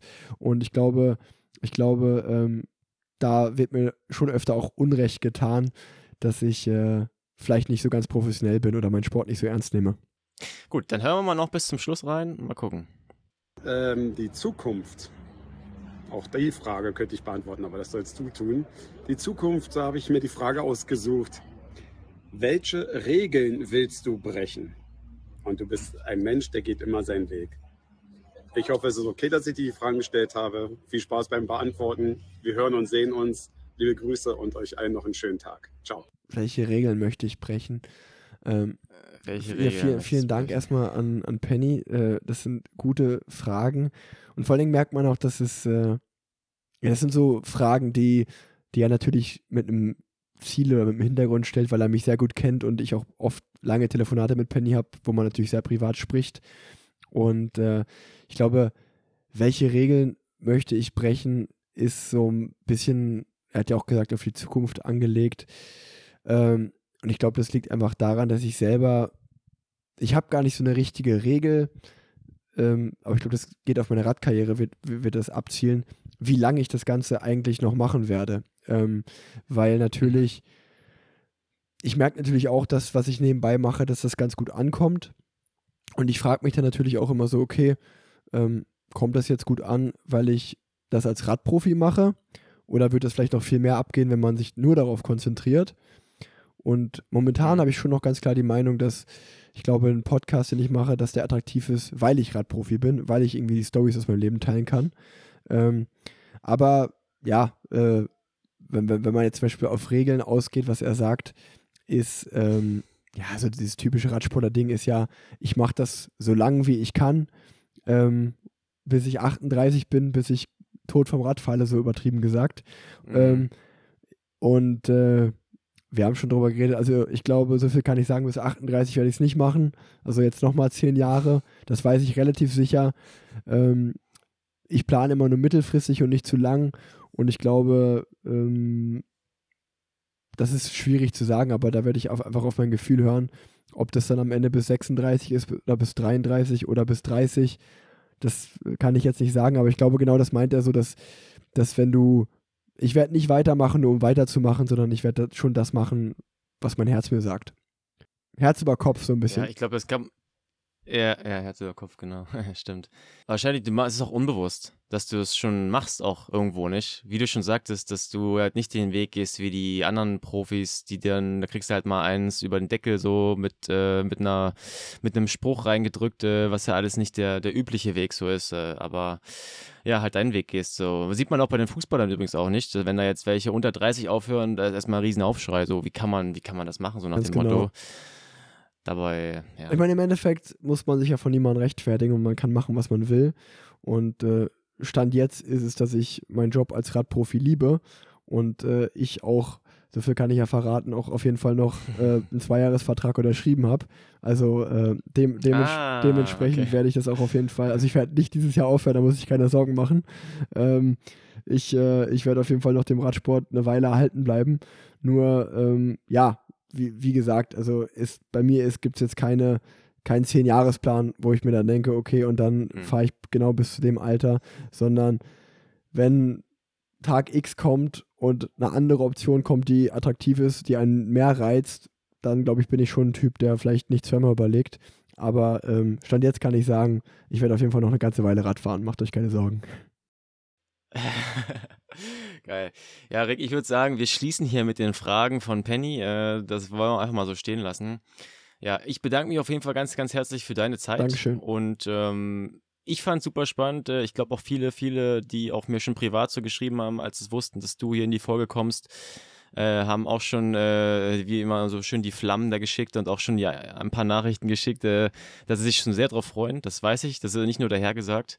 Und ja, danke für deine Zeit und ähm, ja, dann äh, hoffe ich mal, vielleicht gibt es ja auch noch eine 4.0-Folge dann zwischen Hobby trifft Profi. Ja, äh, mal gucken. das wird es bestimmt geben, da mache ich mir keine Sorgen. Pro. Ja, vielen Ja. Dank für deine Einladung. Ähm, ich glaube, das war wirklich ein sehr intimer Talk, den wir hatten und ähm, hat mir sehr viel Spaß gemacht ähm, und ich hoffe, die Folge kommt gut an. Ähm, macht euch, wo auch immer ihr das gerade hört, einen schönen Tag und danke dir, Sören, für den Podcast-Einladung. Ja, also ich muss mich bei Rick bedanken, dass er sich hier so viel Zeit genommen hat für unser Gespräch. Denn ja, der Tag war schon lang bei ihm und nächstes, äh, den nächsten Tag ging es ja dann, ging es für ihn nach Italien. Und äh, nach unserem Podcast stand noch die Aufnahme mit Tanja an für Parallelwelten. Also der Gute war auf jeden Fall äh, ziemlich busy und trotzdem hat er sich die Zeit genommen, fand ich sehr, sehr cool. Und ja, ich weiß nicht, wie es dir geht. Ich fand, es hat sehr, sehr viel Spaß gemacht. Mir macht es generell immer sehr viel Spaß, mit den Leuten hier zu plaudern. Aber ja, bei Rick war, hat man auch das Gefühl gehabt, dass eben der auch einfach, einfach Lust hat, auch ein bisschen aus dem Nähkästchen zu plaudern. Und ja, so war auch ein bisschen, war auch meine Intention vielleicht, ja, weil Rick ist ja schon auch jemand, der sehr, sehr gefragt ist und immer mehr ja einfach auch äh, Aufmerksamkeit bekommt, auch medial, auch außerhalb der Radbubble und hier auch schon in einigen Podcasts äh, in den letzten Monaten zu Gast war. Und dann fragt man sich ja auch, ja, was kann man denn noch fragen, dass jetzt die Person halt auch noch nicht zehnmal erzählt hat und äh, im besten Fall auch Lust hat, darüber zu reden. Und von daher so ein bisschen so die Insights zu, äh, ja, zu den Dingen hinter der Person und vielleicht auch die ein oder anderen äh, Anekdoten und äh, Fun Facts, die er hier auch äh, ja, liefern zu können. Äh, Das, äh, wenn, wenn du sagst, jo, das, das war auf jeden Fall der Fall, dann bin ich auf jeden Fall happy dann. Ja, ich würde mich freuen, äh, wenn du die Folge hier auf Insta teilst äh, oder mit deinen Trainingskollegen und Kolleginnen, ähm, weil ja, außerhalb, äh, ich glaube, sowas ist auch sehr, sehr spannend, außerhalb der Triathlon-Bubble, äh, wenn man davon mitbekommt, das ist auch immer gar nicht so leicht.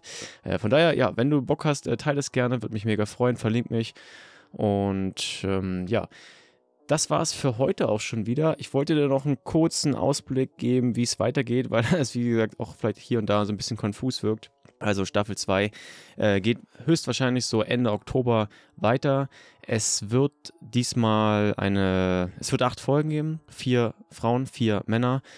Äh, ich habe mir das auf jeden Fall auch, äh, ja, ich möchte einfach, dass es auch äh, gleich verteilt ist. Äh, ich, die Kritik zum Beispiel auch in Staffel 1 da war auf jeden Fall auch absolut berechtigt, auch wenn ich da mir quasi auch so ein bisschen versucht habe, das zu erklären, aber es äh, ist ja auch egal.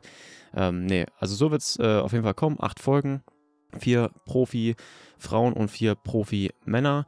Wer das sein könnte, äh, verrate ich jetzt natürlich noch nicht. Äh, ich glaube, es wird ein, es ist ein guter Mix aus äh, gestandenen Leuten und äh, Newcomern, sowohl äh, Lang- als auch Kurzdistanz. Gut, bisschen mehr Langdist langdistanzlastig. ähm, aber lass dich da mal überraschen. Dann wird es noch eine Folge jetzt vorab äh, mit einer ja, sehr, sehr erfolgreichen äh, Schwimmerin geben. Und dann haben wir auch noch einen äh, Laufclub zu Gast, der ähm, ja, auf Social Media so viel Gas gibt, äh, dass es, glaube ich, ziemlich viele Formate in den Schatten stellt. Und dann gibt es noch eine Special-Folge zum Hawaii zu der Hawaii Madness. Äh, da habe ich auch ein paar Leute interviewt. Aber das ja, wirst du dann jetzt, äh, ja, ich überlege gerade, das wirst du in der nächsten Folge sehen. Oder hören, besser gesagt. Genau, die kommt Ende, no äh, Ende September raus. Ich merke schon, dass ich mich jetzt gerade ziemlich krass hier verplapper teilweise. Und deswegen beende ich jetzt an dieser Stelle. Ich hoffe, dir hat Spaß gemacht und wünsche dir jetzt noch einen schönen Tag, wo auch immer du gerade bist. Und dann hören wir uns hier wieder. Bis bald. Ciao, ciao.